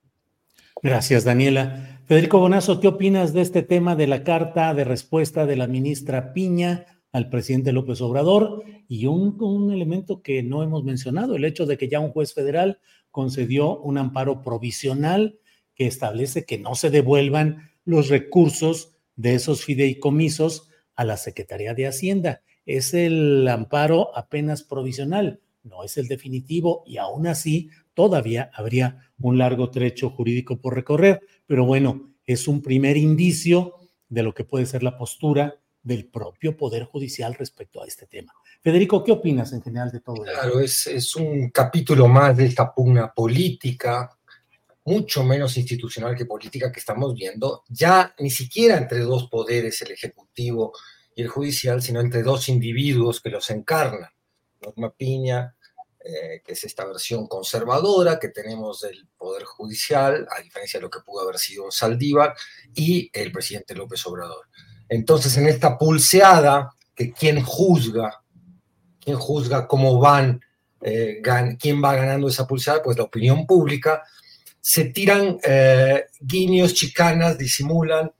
Eh, por ejemplo, la, la, ministra cuando propone que, que sí se usen los fideicomisos, usando este subterfugio de no decir de cuáles se habla sin definirlos, le pasa la jugada de ajedrez al presidente. La, la, ministra dice, bueno, está bien, todos dicen que el presidente es un gran ajedrecista. ¿Quién es? Este, Bobby Fischer o Capablanca. Bueno, yo soy Capablanca. Entonces aquí te va otra jugada de ajedrez con la cual lo que te pongo a ti es la pelota otra vez en tu tablero para que tengas que moverte ante esa opinión pública que está juzgando nuestra pulseada y lograr eh, seguir eh, conquistando los pequeños espacios que son mucho más, eh, no sé, baratos o, o, poco importantes de lo que, a menos interpreto yo, en este asunto puntual podrían ser, representar para, para, el bien público. Veremos, veremos con qué sale. Sabíamos que a esta jugada política la, la, iba a acompañar una jugada judicial, que es la del amparo. Es decir, el amparo pone al descubierto cómo se mueve esa familia judicial. Entonces, sí, eh, yo creo que en todos los ámbitos que podemos analizar ahora, o como un paréntesis conceptual, nos vamos a topar con dos males muy, muy grandes. Uno es la pérdida absoluta de los escrúpulos, es decir, el valor ético en tantos ámbitos, lo estamos viendo en el mundo, lo estamos viendo en México, eh, se ha devaluado muchísimo. Ya no interesa tanto ante esa opinión pública que después son electores y que hay que convencer, eh, las posturas éticas, podemos ver cualquier tipo de barbaridades. Eh, y luego la polarización de la discusión, este reduccionismo binario que yo siempre lo denuncio, termina mm, haciendo que muchas veces los ciudadanos nos preocupemos por estas nimiedades, que si le dijo lo del fedicomiso, que si no se lo dijo. El presidente está en la tarea de exposición, de privilegios, de tantas estructuras e instituciones del Estado mexicano que, que yo creo que es saludable, pero por otro lado deberíamos, ante una catástrofe como la de Acapulco, eh, eh, dejarnos de juegos y pasar rápidamente a la acción este, del, Estado en, la, mayor eh, ayuda posible y a la mayor velocidad posible. Yo, yo así lo veo un poco, Julio. Bien, gracias. Eh, Arturo Cano, Arturo, em, entre otros de los temas de estas horas está el que ya abordamos hace un ratito con Alberto Scorcia, el uso de inteligencia artificial, dicen, entre ellos el propio Martí Batres, para generar apariencias, para generar videos, audios que establecen palabrería o posturas contrarias a las que realmente tienen esas personas. Eh, asegura que es eh, adulterado el audio que está caminando en el cual eh, Martí Batres estaría dando instrucciones para boicotear a García Harfus y apoyar a Clara Brugada. Por cierto, si me permiten, si ya está, Santillán, pongamos el, um, eh, el anuncito para quienes quieran cooperar con Alberto Scorcia. Ahí lo pueden ver. Eh, súbele un poquito ahí para que se pueda ver. Ahí está, ahí está el dato. Eh, eh, ahí pueden hacer depósito bancario, ahí está la cuenta clave, el banco, a nombre de Alberto Scorcia, enviar comprobante, todos los datos. Le pueden tomar una fotografía quienes quieran tener los datos, tener una fotografía para luego reproducirlos o asomarse a la página de él, que es en lo que sigue eh, así se llama la página de él. Bueno, gracias, gracias por esto. Entonces, Arturo, mm, ¿qué te parece esta guerra tecnológica de adulteraciones en terreno como lo que está sucediendo en la Ciudad de México, Arturo? Pues hay que agradecer, Julio, para empezar, que existan colegas que hayan dedicado su tiempo y su vida profesional a, a desenmarañar todos los retos que nos implican las las tecnologías. Es muy, muy interesante lo que, lo que expuso eh, sobre este eh, audio eh, que él, señala como truqueado, pues, dando, dando las evidencias de cómo ninguna persona habla así, de, de cómo se muestra en una gráfica la voz eh, normal, digamos, de una persona y cómo aparece cuando ha sido truqueada mediante la inteligencia artificial. Más allá del asunto meramente tecnológico, lo que, lo que nos deja este supuesto audio de, Martí Batres o este audio atribuido a Martí Batres, además eh, por cuentas que eh, promueven la candidatura de Omar García Harfuch, pues es eh, esa sensación de, de, que nuestro debate público está ya torcido por manipulaciones y por trampas, por trucos, este, que, que, según el bando al que se adscriban algunos, se aplauden o se, o, se rechazan. Eh, digamos, cuando se dieron, se han dado a conocer audios eh, fruto de grabaciones ilegales, hay aplausos de un lado si se trata de enemigos de la 4T y, o, viceversa, ¿no? Del, otro lado, si, si es eh, el otro bando. Estoy pensando, por ejemplo, en, lo mucho que se ha aplaudido, las revelaciones que ha ofrecido la gobernadora de Campeche, eh, eh, Laida Sansores, este, y, bueno, pues ahora que, aparecen estos ya en el marco de, fuego, que es que amigo, porque yo no sé cómo llamar fuego amigo, algo así como, como lo que está ocurriendo en la, alrededor de la candidatura de García Harfuch, pues bueno, pues están usando todos los, todos los recursos, incluyendo el del chantaje, porque a mí me parece en estos días eh, muy importante al margen de esta eh, supuesta llamada o de este audio inventado a Martí Batres, me parece más interesante esa declaración de uno de los líderes del Partido Verde, de Jesús Esma, eh, amenazando con eh, dejar la coalición si el candidato no es Omar García Harfuch. Eh, me parece que, es una prueba de los niveles de chantaje a los que se está dispuesto a llegar desde esa eh, candidatura, este, para que si, si, no es él, pues nos, retiramos y, los, los peligros pues que, que, vemos en, ese, en este tipo de, declaraciones, aunque después se desdigan a la, clásica usanza del Partido Verde, pues ya llevaron a, Morena a extender el plazo para dar a conocer los resultados de sus encuestas y la, decisión, agregando ahora eh, el ingrediente de que, de que se ofrecerán candidaturas a senadurías o diputaciones a aquellos que no resulten favorecidos por la grande en cada una, de las entidades donde se juega la gubernatura. Bien, Arturo, gracias. Daniela Pastrana, ¿En qué nivel estamos actualmente con este tipo de manipulaciones, inteligencia artificial, tecnología? ¿Dónde queda, qué te digo, Daniela, el periodismo, la confirmación de datos, la autenticidad de las fuentes, si ahora de pronto pueden surgir una, un montón de versiones adulteradas, falsas enteramente? ¿Qué piensas de estos usos de la inteligencia artificial para adulteraciones en batallas electorales, Daniela? Pues es la nueva, la, nueva modalidad, Julio, un poco lo que decía Federico hace un rato, la pérdida de, referentes eh, éticos en muchos sentidos de nuestra vida, también lo que estaba comentando Arturo, yo tengo, o sea, eso no, puede ser fuego amigo, eh, lo que estamos viendo en torno a la candidatura de Omar García Harfuch. Mira, más allá de la inteligencia artificial, de si se usó, ¿no? Porque eso llama mucho la atención, por supuesto, porque a todos nos atemoriza que se maluse nuestra voz, que se maluse nuestra imagen, eh, que es que eh, eh, todo lo que tenga que ver con el con el uso de equivocado o erróneo de nuestra de, de, nuestra identidad por con herramientas tecnológicas entonces llama mucho la atención pero yo desde que lo oí ayer me parecía absolutamente inverosímil. E inverosímil porque cualquiera de, no sé, eh, tú y eh, Arturo y quien haya conocido a Anabel, que es la persona a la que se refiere como Ana, ¿no? Pues sabe que es absolutamente inverosímil que Anabel tenga una relación medianamente cercana con Martí y por mucho por también el carácter y las posiciones de Anabel, ¿no?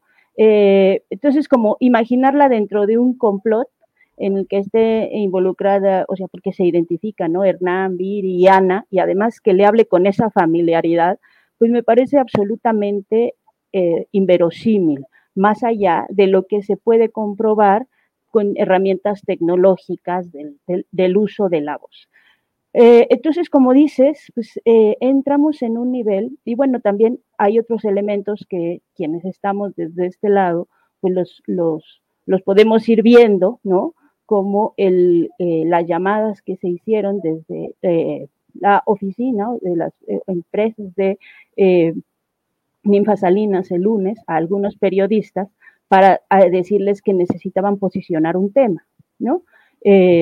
que eso es una, son cosas que uno desde acá vacilando una cosa, vacilando otra, vas, vas revisando y te das cuenta que efectivamente son parte de una campaña, más allá de lo técnico que, puedas tener o no herramientas para hacerlo.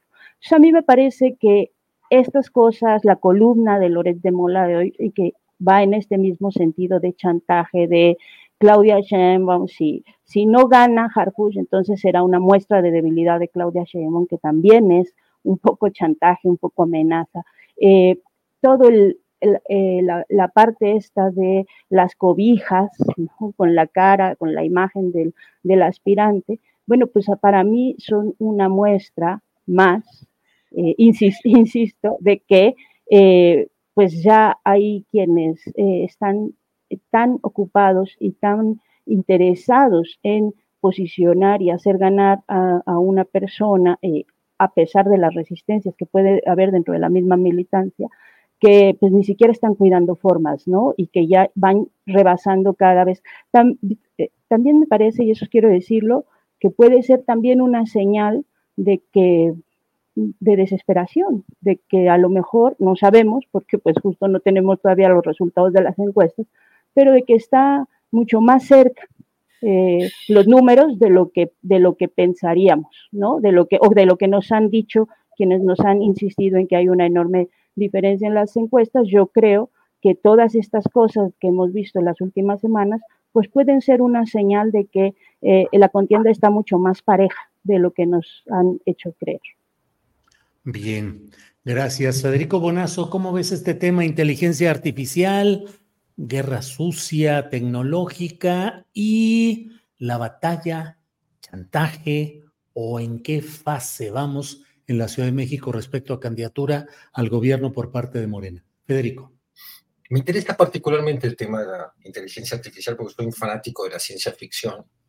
Nunca olvidaré la impresión de cuando vimos Terminator, allá en mi adolescencia, y, hay una escena muy brutal en Terminator donde eh, le explican a uno de los personajes que esta computadora que toma el mundo toma conciencia de sí misma en una fecha. Y, ese, esa descripción tan vívida de un ser absolutamente eh, digital, mecánico, eh, que tome conciencia de sí y que haga de esa conciencia la destrucción del mundo, me impresionó mucho. Y es un tema que he seguido bastante. Ahora, las, las últimas eh, notas de tipos como Harari o este otro funcionario de Google que renunció porque se dio cuenta de que la inteligencia artificial lo estaba manipulando emocionalmente, no te estoy hablando de como el caso de Martí Batres, que es claramente un audio falso, donde unas personas usaron inteligencia artificial y aparte hicieron edición en estudio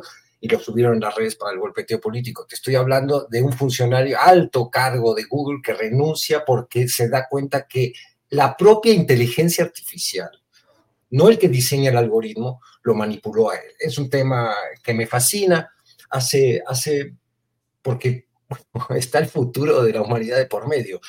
Eh, recuerdo hace unos meses que llega un amigo músico y me dice, oye, ¿ya escuchaste Yesterday cantada eh, por Freddie Mercury, el cantante de Queen? Y yo digo, eso es imposible. Nunca cantó Freddie Mercury. Me dice, sí, escúchala. Entonces la escuché y, y, aunque todavía notas las deficiencias, sobre todo quienes somos músicos, nos dedicamos al estudio del audio, te das cuenta. Pero es impresionante porque estos son los... Ah, inicios de una tecnología cuyos alcances no podemos en este momento calibrar bien. Y me quedé impresionado y dije, bueno, pero si, se puede hacer que Freddie Mercury cante Yesterday, se va a poder hacer cualquier cosa y a los dos meses posteriores nos enteramos que los Beatles van a sacar un disco con la voz de John y de George Harrison que están muertos. Entonces, eh, hoy yo a mi amigo, a mi colega de, de mi estudio donde yo trabajo, Alex García, le pedí también le dije, oye, voy a salir ahí con Astillero, hazme un estudio del audio de Martí Batres, por favor, analicemos las frecuencias, el rango dinámico, todos los parámetros que nos eh, ayudan a nosotros a entender de qué se trata. Y es eh, una trampa mm, no tan bien urdida como podría. Es más, se me ocurrió a mí, porque ya hay herramientas de inteligencia artificial tremendas y con el conocimiento de manipulación y edición de audio que nosotros tenemos, se me ocurrió hacer unos juegos, por ejemplo, qué sé yo, poner a, Joe Biden denunciando el genocidio en, Gaza, no estaría mal, o, no sé, algún amigo que sea de las Chivas, hacerle inventarle un audio de que en el fondo es un americanista de closet, no sé, se puede hacer cualquier cosa. Hoy en día, eh, de hecho, eh, vamos a empezar a ver eh, manipulaciones mucho mejor ensambladas, con ediciones mucho mejor eh, manipuladas de tal manera que también a los que entendemos un poco técnicamente el asunto nos sea más difícil detectar la intervención de la, inteligencia artificial. Dicho todo esto del aspecto técnico de un problema que, que me parece, me resulta muy, muy interesante, también hay herramientas de inteligencia artificial que están siendo generadas para detectar las trampas. Lo que yo no puedo creer es eh, que se use con, este nivel de, falta y de rigor, falta absoluta de escrúpulos, eh, herramientas tan peligrosas. Eh, porque además está esta ley de que mucho más fácil es instalar, se requiere mucha menos energía instalar una mentira que la que se requiere para desarmar. Entonces, en lo que los técnicos salen a decir esto es un invento, este no, porque luego va a pasar con la imagen, ahora son audios, pero en algún tiempo lo vamos a ver con la imagen. Entonces, eh, bueno, es muy importante que haya una cultura de desenmascaramiento de este tipo de trampas que van a estar siempre usadas por, por estas bandas que han perdido cualquier noción ética, ¿no? Y una democracia que pierde ciertas reglas del juego ética, cierta lealtad, también se deteriora. Yo, yo creo que eso es absolutamente preocupante. Bien, Federico, gracias. Eh, mira lo que son las cosas, Arturo Cano, a reserva de pasar a otro tema, pero ya tienen incluso una imagen del Tuco, todos unidos contra Omar. Por favor, la imagen que tenemos ahí Mira, Tuco, todos unidos contra Omar. Ahí está Clara Brugada, Sabina Berman, Viridiana Ríos, eh, Hernán Gómez, Martí Batres, Jesús Ramírez Cuevas y un tal Astillero. La mafia de los radicales. Lo coloca Hugo Torres Sumaya y dice, qué fuerte. Eh, Hugo Torres Sumaya, cuya cuenta es abiertamente promotora de la candidatura de Omar García Harfus, y que según algunas versiones forma parte o tiene alguna relación política con Víctor Hugo Romo. Lo cierto es que está ahí todos unidos contra Omar, la mafia de los radicales. Arturo Cano, ¿cómo va esta lucha de puros contra radicales y cómo pensarla o aplicarla en lo que viene ya en las candidaturas a senadurías y diputaciones federales que ya está ahí avanzando la convocatoria y las que vienen para presidencias municipales y diputaciones locales, la feria de la candidatura. ¿Qué opinas, Arturo? Pues eh, primero para engancharme en lo que estaba diciendo Federico, porque me vino a la mente esa imagen, no puedo dejarla de lado, es, eh, me, me, quedé pensando en que si no ya vimos todo sobre la inteligencia artificial cuando vimos a Del Mazo como gobernador del Estado de México. Era un holograma gobernando o aparentando como que se movía y como que hablaba y tomaba decisiones. ¿Cierto, Arturo? Y ahora, a propósito de esa imagen donde te, donde te incluyen como, como no los radicales, pues habría que decirles que les faltó ahí un, una, un cabecita blanca, les faltó ahí López Obrador, porque si alguien ha hablado, y no una, sino varias veces, y en algunos discursos importantes de fechas emblemáticas, eh, eh, ha hablado, ha usado el concepto de, un cambio radical, ese ha sido Andrés Manuel López Obrador, cuando ha hecho piezas oratorias en las que habla de no zigzaguear, de anclarse en la izquierda, de, eh, mantenerse en los principios. Pero bueno, pues este es un, recurso que han utilizado a lo largo de todo el, sexenio diversos políticos eh, de la oposición para referirse a, algunos sectores de Morena, según ellos los más eh, refractarios al diálogo, a tender puentes con la, con la oposición, pero también destacados militantes de Morena han usado esta, este tipo de expresiones. En el Senado de la República, por ejemplo, Ricardo Monreal durante mucho tiempo instaló en los periodistas o en una buena parte de periodistas que cubren esa fuente y en columnistas la idea de que todo aquello que no dejaba fluir los acuerdos en el Senado era culpa de los duros de Morena, de los radicales de Morena. Entonces, eh, esto eh, eh, ha, venido a convertirse, ese tipo de expresiones, como en una mala palabra o como en algo que no, como en algo que marca para mala una corriente de, de opinión dentro de la Cuarto TEC, cuando debería ser, por el contrario, un motivo de orgullo ser eh, parte de los radicales, de los que no eh, eh, zigzaguean, de los que permanecen anclados en la izquierda o en los, o en los principios que, dieron origen a su movimiento. Pero bueno, pues así, así ha sido este,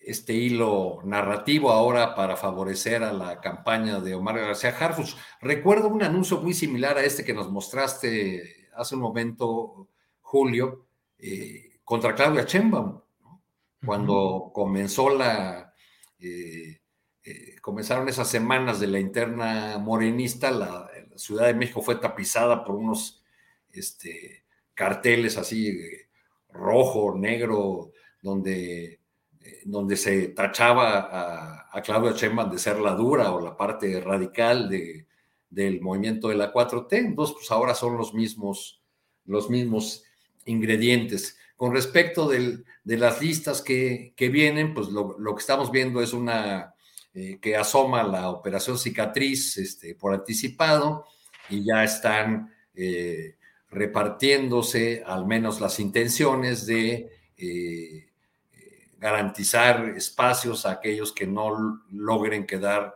en la encuesta, sea porque no figuran en, esos ejercicios demoscópicos con buenos números, o sea porque en la entidad en cuestión se decida por la cuestión de género que sea una mujer la candidata. Entonces, bueno, parece ser que todos estos ingredientes de los que hemos estado hablando desde que comenzó este segmento son apenas probaditas de lo que se nos viene hacia 2024 y de cuán eh, complicada sucia, tremenda va a ser la guerra electoral. Bien, Arturo Cano. Daniela Pastrana. Daniela, está, déjame compartir este tuit que ha puesto Hamlet Almaguer, el diputado federal de Morena. Dice, Movimiento Ciudadano impugnó el acuerdo del INE que obliga a los partidos políticos a postular cinco mujeres a las gubernaturas. Dice MC en su demanda, en la página 48, que la paridad solo aplica para candidaturas municipales y no para gubernaturas. Y opina Hamlet, dice, saben que si el acuerdo del INE sobrevive, tendrían que postular mujer en Jalisco por competitividad. Híjole. Daniela Pastrana, ¿cómo has visto la evolución de este tema de la paridad de género, postular cinco mujeres, cuatro hombres y lo que va implicando de enredos de este tipo? Morena ha dicho que no va a impugnar, que se va a mantener eh, en ese criterio de cinco mujeres y cuatro hombres, pero Movimiento Ciudadano ya ha impugnado. ¿Cómo ha sido viendo esta evolución de este tema, Daniela? Es un tema, a ver, que por supuesto, y creo que es un tema que muchas mujeres hemos peleado durante muchos años, el tema de la paridad, que es el la primer puerta y el acceso a poder tomar o tener cargos de decisión importantes. Eh, por supuesto que la paridad no es lo único que eh, resuelve los temas de inequidad eh, de, género en este país. O sea, hay, hay, mucho más que hacer además de establecer la paridad, pero es como la puerta de ingreso. Ahora, sí ha metido a los partidos en, en, en, situaciones complejas y la que estamos viendo con más claridad es pues en esa encuesta de Morena que incluso se tuvo que, alargar de, una forma eh, que, no ayuda, o sea, si hay suspicacias por, el, por, por, lo que no se sabe de la encuesta, porque no se sabe cómo es la pregunta, porque no se sabe cuánto se hicieron, cuando, cuando, o sea, por todo lo que no se sabe, si ya había suspicacias, ahora que se alargue, pues generalmente pues, va a provocar todavía más suspicacias. Eh, pero sí es un tema que, que complica en algunos momentos a los partidos, porque no en todos lados van a tener eh, estas, eh, esta posibilidad de tener candidaturas fuertes. Si hay estados, hay entidades donde un partido puede tener incluso dos candidatas mujeres con más posibilidades y en otros no, ¿no? En otros va a haber, como dirían mis colegas, puro vato. entonces, creo que la decisión al final eh, es la, de, la que tomó el INE, es la correcta, porque finalmente es una puerta de entrada eh, a, a, una posibilidad de tener un equilibrio que eh, de otro modo, en, digamos, si lo vemos en el recorrido histórico, de otro modo nunca hubiera llegado. ¿Los partidos lo tienen que resolver? Sí, lo tienen que resolver de la mejor forma, sí, o sea, y, pero también creo, y eso es a lo que voy, que los partidos tienen que cuidar el perfil de sus candidatos, sean hombres o mujeres. A mí me parece tan terrible eh, la candidatura de Omar García Harfuch por todos los motivos que ya he expuesto públicamente en los últimos, eh, en el último mes, como la de Sácil de León en Chiapas, ¿no? Bueno, en realidad en Chiapas todas las candidaturas me parecen, o todas las, todas las opciones que hay me parecen terribles, pero me parece igual de terrible, ¿no? Eh, entonces yo lo que sí creo, y, ese es el, punto, que más allá de la paridad, que puede tener sus elementos distractores porque nos vamos a los temas de procedimiento de los partidos y la guerra entre el INE y la impugnación y el tema más jurídico, eh, lo, que, lo que necesitamos ver y donde tenemos que poner ojo y mucha lupa son los perfiles que están proponiendo los distintos partidos. Y eso, eso sí es parejo para todos, no, pues nos, nos, concentramos en quizá en los de Morena porque quizá tienen eh, más posibilidades eh, de obtener o de, o de, ser o de ganar en algunos lugares, pero creo que eh, la falta de perfiles que puedan emocionar a la ciudadanía está absolutamente en todos los partidos. Digo. en Movimiento Ciudadano y en el Frente Amplio, pues ni se diga. Ya no hay eh, los partidos han estado eh, privilegiando eh, perfiles que, de, la, política más tradicional y, de la, y, de, perfiles de personajes que pueden parecernos realmente impresentables a la posibilidad de, ofrecernos algo distinto que pueda emocionar a la ciudadanía. Y creo que ese es, es, un reto que, o sea, es una batalla que en esta elección eh, han perdido, por, por, supuesto. O sea, no, yo no veo candidatos, candidatas que eh, en general, opciones que estén que la gente esté diciendo, wow, qué emoción, por ahí vamos, ¿no? Este, más bien guerras intestinas entre grupos de partidos para ver cómo posicionan a las personas que les pueden dar un mayor beneficio. Gracias, Daniela. Eh, Federico Bonazo, en este terreno de las postulaciones de candidatos de la izquierda electoral o partidista, eh, ¿qué tanto eh, corresponde a la militancia de una corriente exigir pureza o radicalidad? Pureza en política creo que es un término bastante difícil de alcanzar en términos porcentuales, pero cuando menos congruencia, cuando menos una mayor cercanía a los postulados que se tengan y lo Aterrizo específicamente, Federico, en el caso García Harfuch, em, Clara Brugada, López Gatel. ¿Es una pelea que tú pienses que es innecesaria porque finalmente los mecanismos de Morena pueden procesar y salir adelante con una respuesta positiva? Suele decirse desde incluso la mañanera, el pueblo es el que decide y el pueblo es sabio y el pueblo va a determinar. ¿Qué tanto es necesaria la pelea en estos ámbitos partidistas para tratar de mantener congruencia. Federico Bonas.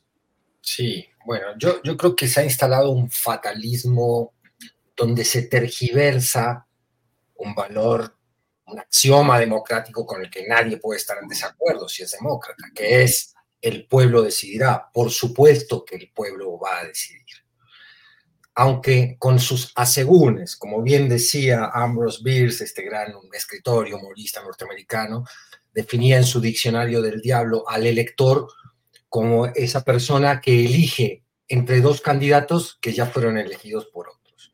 No podemos ser eh, ingenuos y pensar que no hay una preelección en las cúpulas de los partidos y de las estructuras de poder político.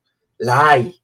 De ahí surgen los, los precandidatos que después jugarán internas más o menos democráticas. Yo creo que esta democracia nuestra todavía está en ciernes y el proceso de elección interna de los partidos es aún mucho menos eficiente y leal con esa democracia de lo que uno quisiera. Eh, entonces, instalado el fatalismo del pueblo de Sira, se usa como excusa y lo usan todos los candidatos, los más inteligentes, los menos candidatos, los menos inteligentes. Yo acabo de ver la, la, entrevista que le hicieron los periodistas a, López Gatel, eh, donde también dice este, esta max, este mantra, ¿no? De ya el pueblo decidirá, sí, el, y que él no quiere expresarse mal de, ninguno de sus compañeros, lo cual se entiende porque, comparten espacio político. Pero ¿qué significa en el fondo esto? Que es, se desestima e incluso se critica a quienes promueven acciones de discusión pública donde se pueda valorar lo que representan los candidatos en términos reales. Eh, entonces se hacen carteles como este denunciando a todos contra Omar. Nadie está contra Omar. Lo que se propone básicamente, lamento no estar yo en el cartel, por cierto, eh, lo que se propone es abramos la discusión de quién es Omar en términos políticos, de qué representa el trampolín de la Ciudad de México para el 2030, abramos la mira, eh, nadie quiere desunir nada, nadie quiere romper nada. En realidad, las fracturas de Morena son mucho más evidentes por culpa de, los de, la cúpula del partido, de los militantes de Morena, de las tribus internas que se disputan eh, ya ese espacio político, que de los que estamos desde afuera haciendo ciertas críticas, simpatizando con la 4T y queriendo que se instale realmente un programa de izquierda y no esta desbandada desideologizada en la cual pues se puede llamar a cualquiera que a formar parte de las filas de Morena. Entonces, eh, este fatalismo de ya el pueblo decidirá parecería querer anular una discusión fundamental de, calibrar, de estudiar, de exponer las virtudes y defectos de los candidatos. ¿Por qué se le tiene miedo a eso? También hay como un miedo de, esta democracia y de esta sociedad que todavía se está asomando a la práctica democrática. Eh, no hay que tener ningún miedo de exponer lo que representan eh, las figuras políticas que deben encarnar los programas políticos. Y yo insisto en la pelea entre pragmatismo y, e ideal y principismo porque se necesitan los dos. Tú no puedes eh, caer en un principismo absoluto que te mm, separe de la pelea elemental por conquistar espacios de poder para llevar a cabo el programa. Pero por otro lado, si la pelea pragmática absoluta eh, te separa de aquellos fines que te llevaron ahí, se disuelve eh, no solo la identidad, sino la posibilidad de modificar la sociedad pensando en el bien común. Entonces, hay que tener un fino equilibrio. Yo creo que hay grandes políticos que lo entienden esto. López Obrador sería uno de ellos yo creo que ha mandado bastantes indirectas en contra de García Harfuch. El que las quiera leer, las podrá leer, el que no quiera, no.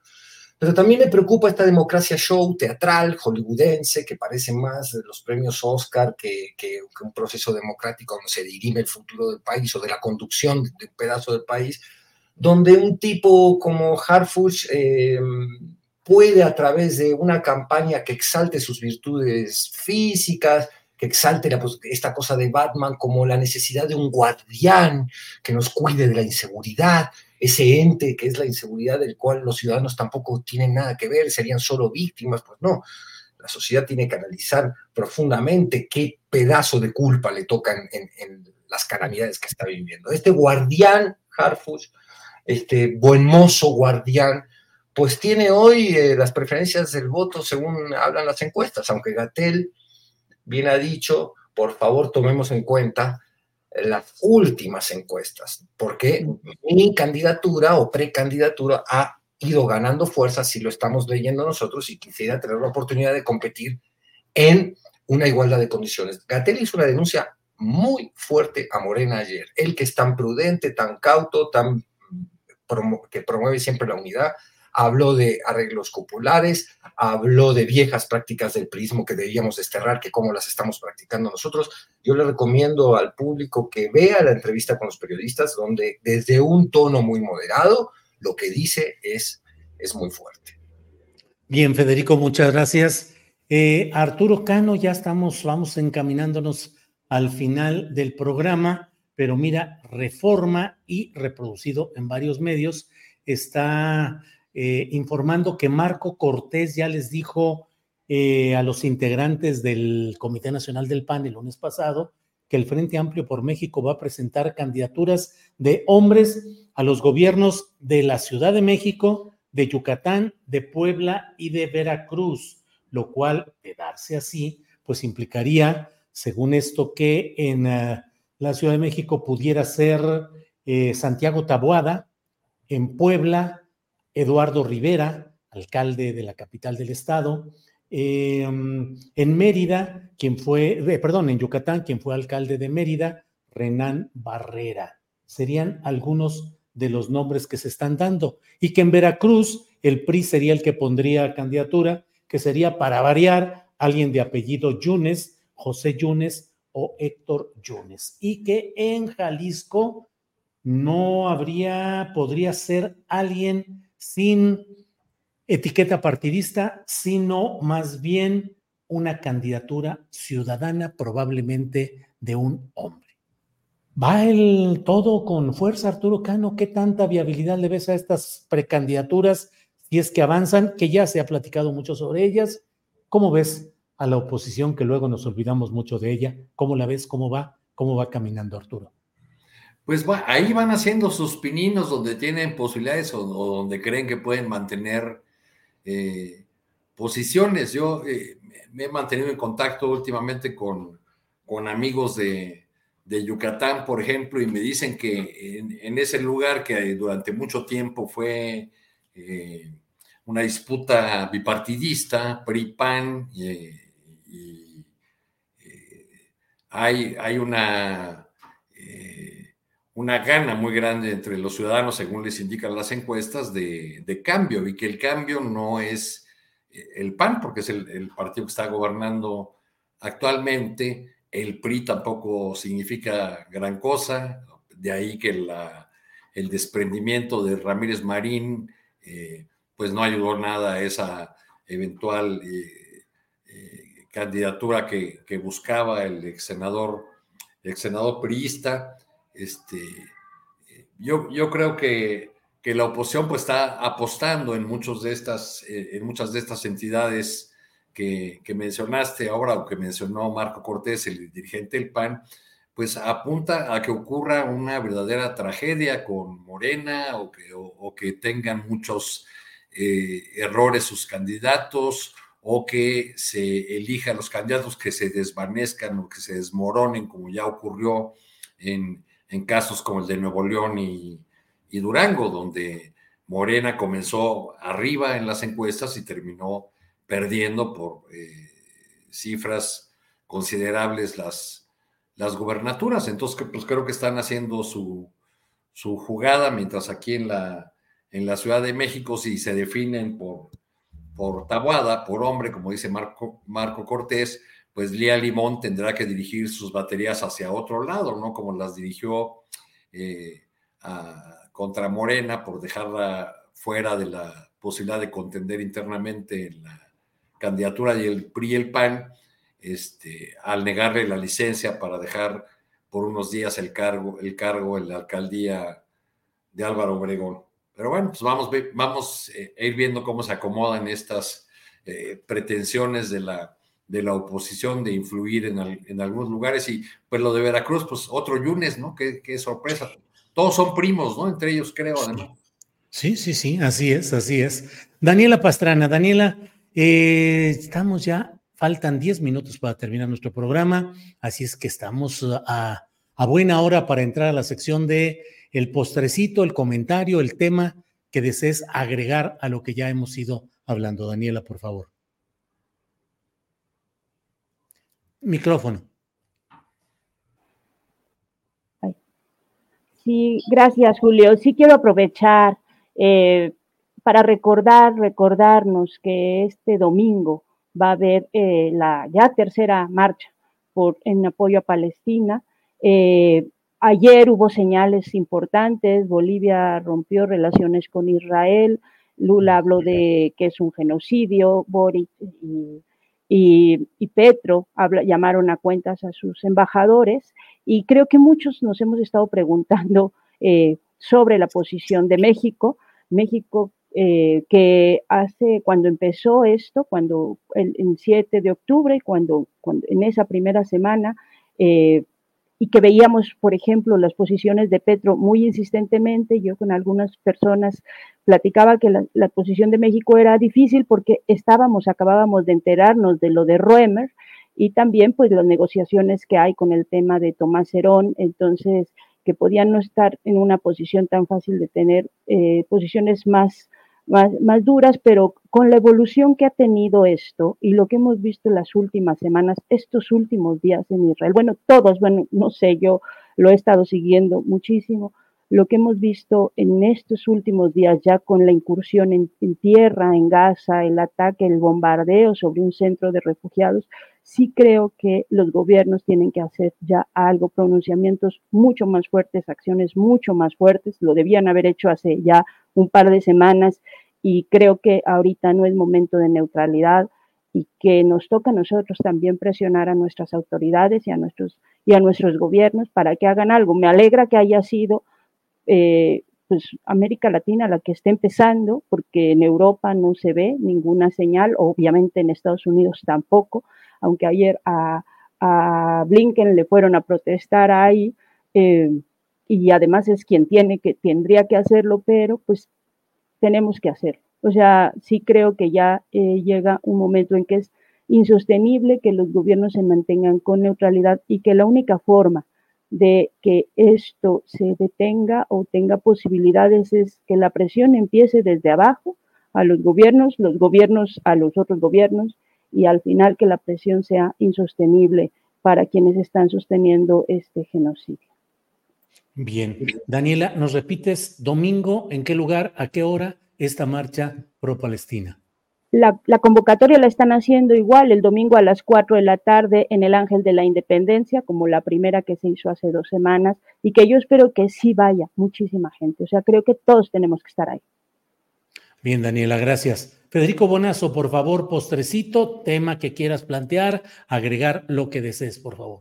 Gracias. Quiero, quiero eh, continuar con, lo que dijo Daniela sobre el tema de Palestina para cerrar, porque siento yo que si hubiéramos sido habitantes de la Segunda Guerra Mundial y en esa circunstancia histórica hubiera habido la posibilidad que tiene hoy la humanidad de recibir la información en tiempo real, eh, ¿qué hubiéramos hecho con el nazismo y los crímenes del nazismo?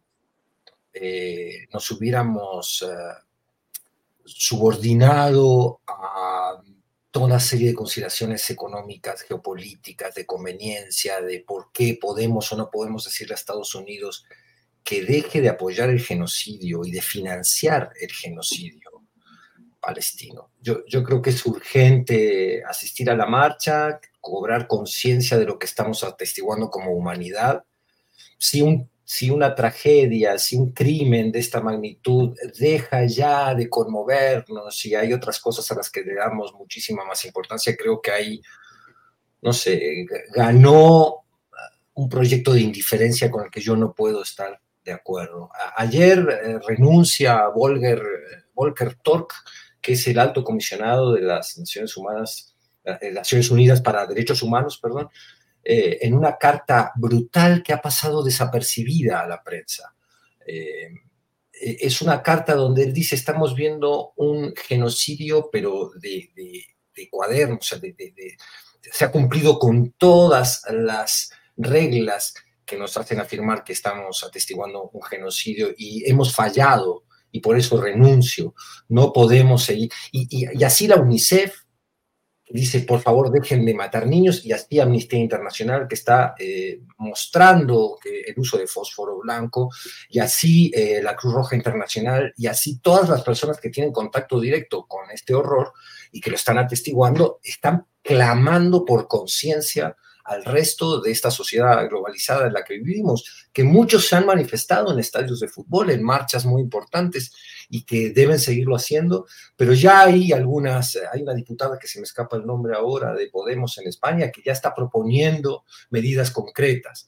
Eh, primero retirar embajadores, después sanciones económicas a Israel, después la rotura de, relaciones si fuera necesario. Y hay otras manifestaciones muy importantes eh, en, por ejemplo, en Estados Unidos, en una de las fábricas de armamento que, manda, que, fabrica los, los misiles eh, eh, que usa Israel. En fin, yo creo que si no se mueve la sociedad global, vamos a seguir atestiguando todos los días un horror inconmensurable, estas caras de las niñitas, de los niños palestinos, que en sus ojos tú ves el asombro de quien no entiende lo que le está sucediendo y por qué le está sucediendo. Eh, ya si perdemos la sensibilidad de eso estamos, estamos arruinados como especie, ¿no? Entonces hay que ir el domingo a la marcha, creo yo, sin duda. Bien, Federico, gracias. Arturo Cano, por favor, postrecito. Tu micrófono. Después de las palabras de Daniela y Federico, pues no, no me queda mucho que agregar. Yo creo que solamente insistir en en el llamado de que al, gobierno de México, a su diplomacia, a tomar una posición más, más firme y espero que esta marcha del domingo sea eh, pues parte de, este llamado. No olvidar tampoco que, eh, que, en, nuestro país las, las fuerzas políticas que se colocan del lado del Estado de, Israel, aún eh, con las atrocidades que están a, a, la vista de todo el mundo, este, algún día tendrán que rendir cuentas sobre ese posicionamiento, sobre esa eh, actitud eh, de colocarse del lado del horror. Bien, pues Arturo, muchas gracias. Eh, Daniela Federico, Daniela Pastrana, muchas gracias. Buenas tardes, aquí seguimos. Gracias, Daniela. Muchas gracias, sin gusto siempre platicar con ustedes. Gracias. Federico Bonazo, muchas gracias y buenas tardes. Al contrario, Julio, un abrazo muy fuerte a Daniela, a Arturo y a ti. Arturo, gracias, buenas tardes. Estamos viendo, gracias a todos. Bien, vamos adelante. Son las 2 de la tarde con 57 minutos. Mire, eh, Leticia San Román nos dice, José Yunes no es primo de Héctor ni de los Yunes Linares o Yunes Márquez los primos son Héctor Yunes, lo es, de los Yunes Linares y de Yunes Márquez. Bueno, entre Yunes Tereas por aquellos terrenos veracruzanos. Eh, Hassel Margarita Castro nos dice, el viernes 3 de noviembre es la marcha de Día de Muertas. Saldrá del Zócalo de la Ciudad de México a las 10 de la mañana hasta el antimonumento. Si pueden apoyar, voces de la ausencia voces de la ausencia. Bien, pues muchas gracias a todos quienes están atentos a lo que estamos mencionando en este día. Le voy comentando por otra parte que em, un tribunal federal, leo la nota publicada en Milenio bajo la firma de Rubén Mozo, dice, un tribunal federal ordenó a la Fiscalía General de la República que decrete de manera definitiva el no ejercicio de la acción penal y que archive como concluida la carpeta de investigación que inició contra académicos y científicos del entonces CONACYT, Consejo Nacional de Ciencia y Tecnología, contra los que pretendía actuar otra vez. Eh, por mayoría de votos, el primer tribunal colegiado en materia penal ratificó el amparo concedido eh, a José de Jesús Franco López, Julia Tagüeña Parga y Gabriela Dutrenit Bieluz quienes impugnaron que una nueva área de la Fiscalía comenzó a investigarlos, pese a que un juez de control resolvió que no hay delito que perseguir. Muchas gracias, muchas gracias por acompañarnos en la emisión de este programa de Astillero Informa de 1 a 3 de la tarde. A las 5 de la tarde tendremos la videocharla cruzada con el gran periodista Paco Cruz y a las 9 de la noche estaré yo de nuevo con ustedes en una videocharla astillada más. Leemos sus comentarios, agradecemos su presencia y les decimos, aquí seguimos, adelante, firme el trabajo periodístico con mucha convicción, con honestidad, con crítica y con información, siempre con sentido profesional y equilibrado. Así es que gracias a todos. Tres de la tarde en punto. Le damos las gracias. Hasta pronto.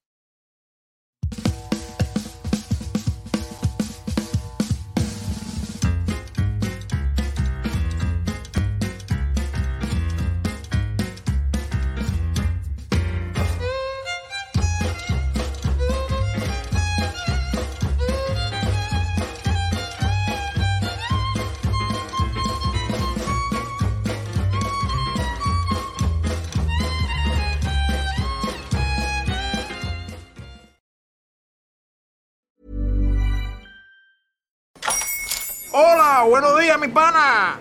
Buenos días, bienvenido a Sherwin Williams. ¡Ey! ¿Qué onda, compadre? ¿Qué onda? Ya tengo lista la pintura que ordenaste en el ProPlus app. Con más de 6.000 representantes en nuestras tiendas listos para atenderte en tu idioma y beneficios para contratistas que encontrarás en aliadopro.com. En Sherwin Williams somos el aliado del PRO.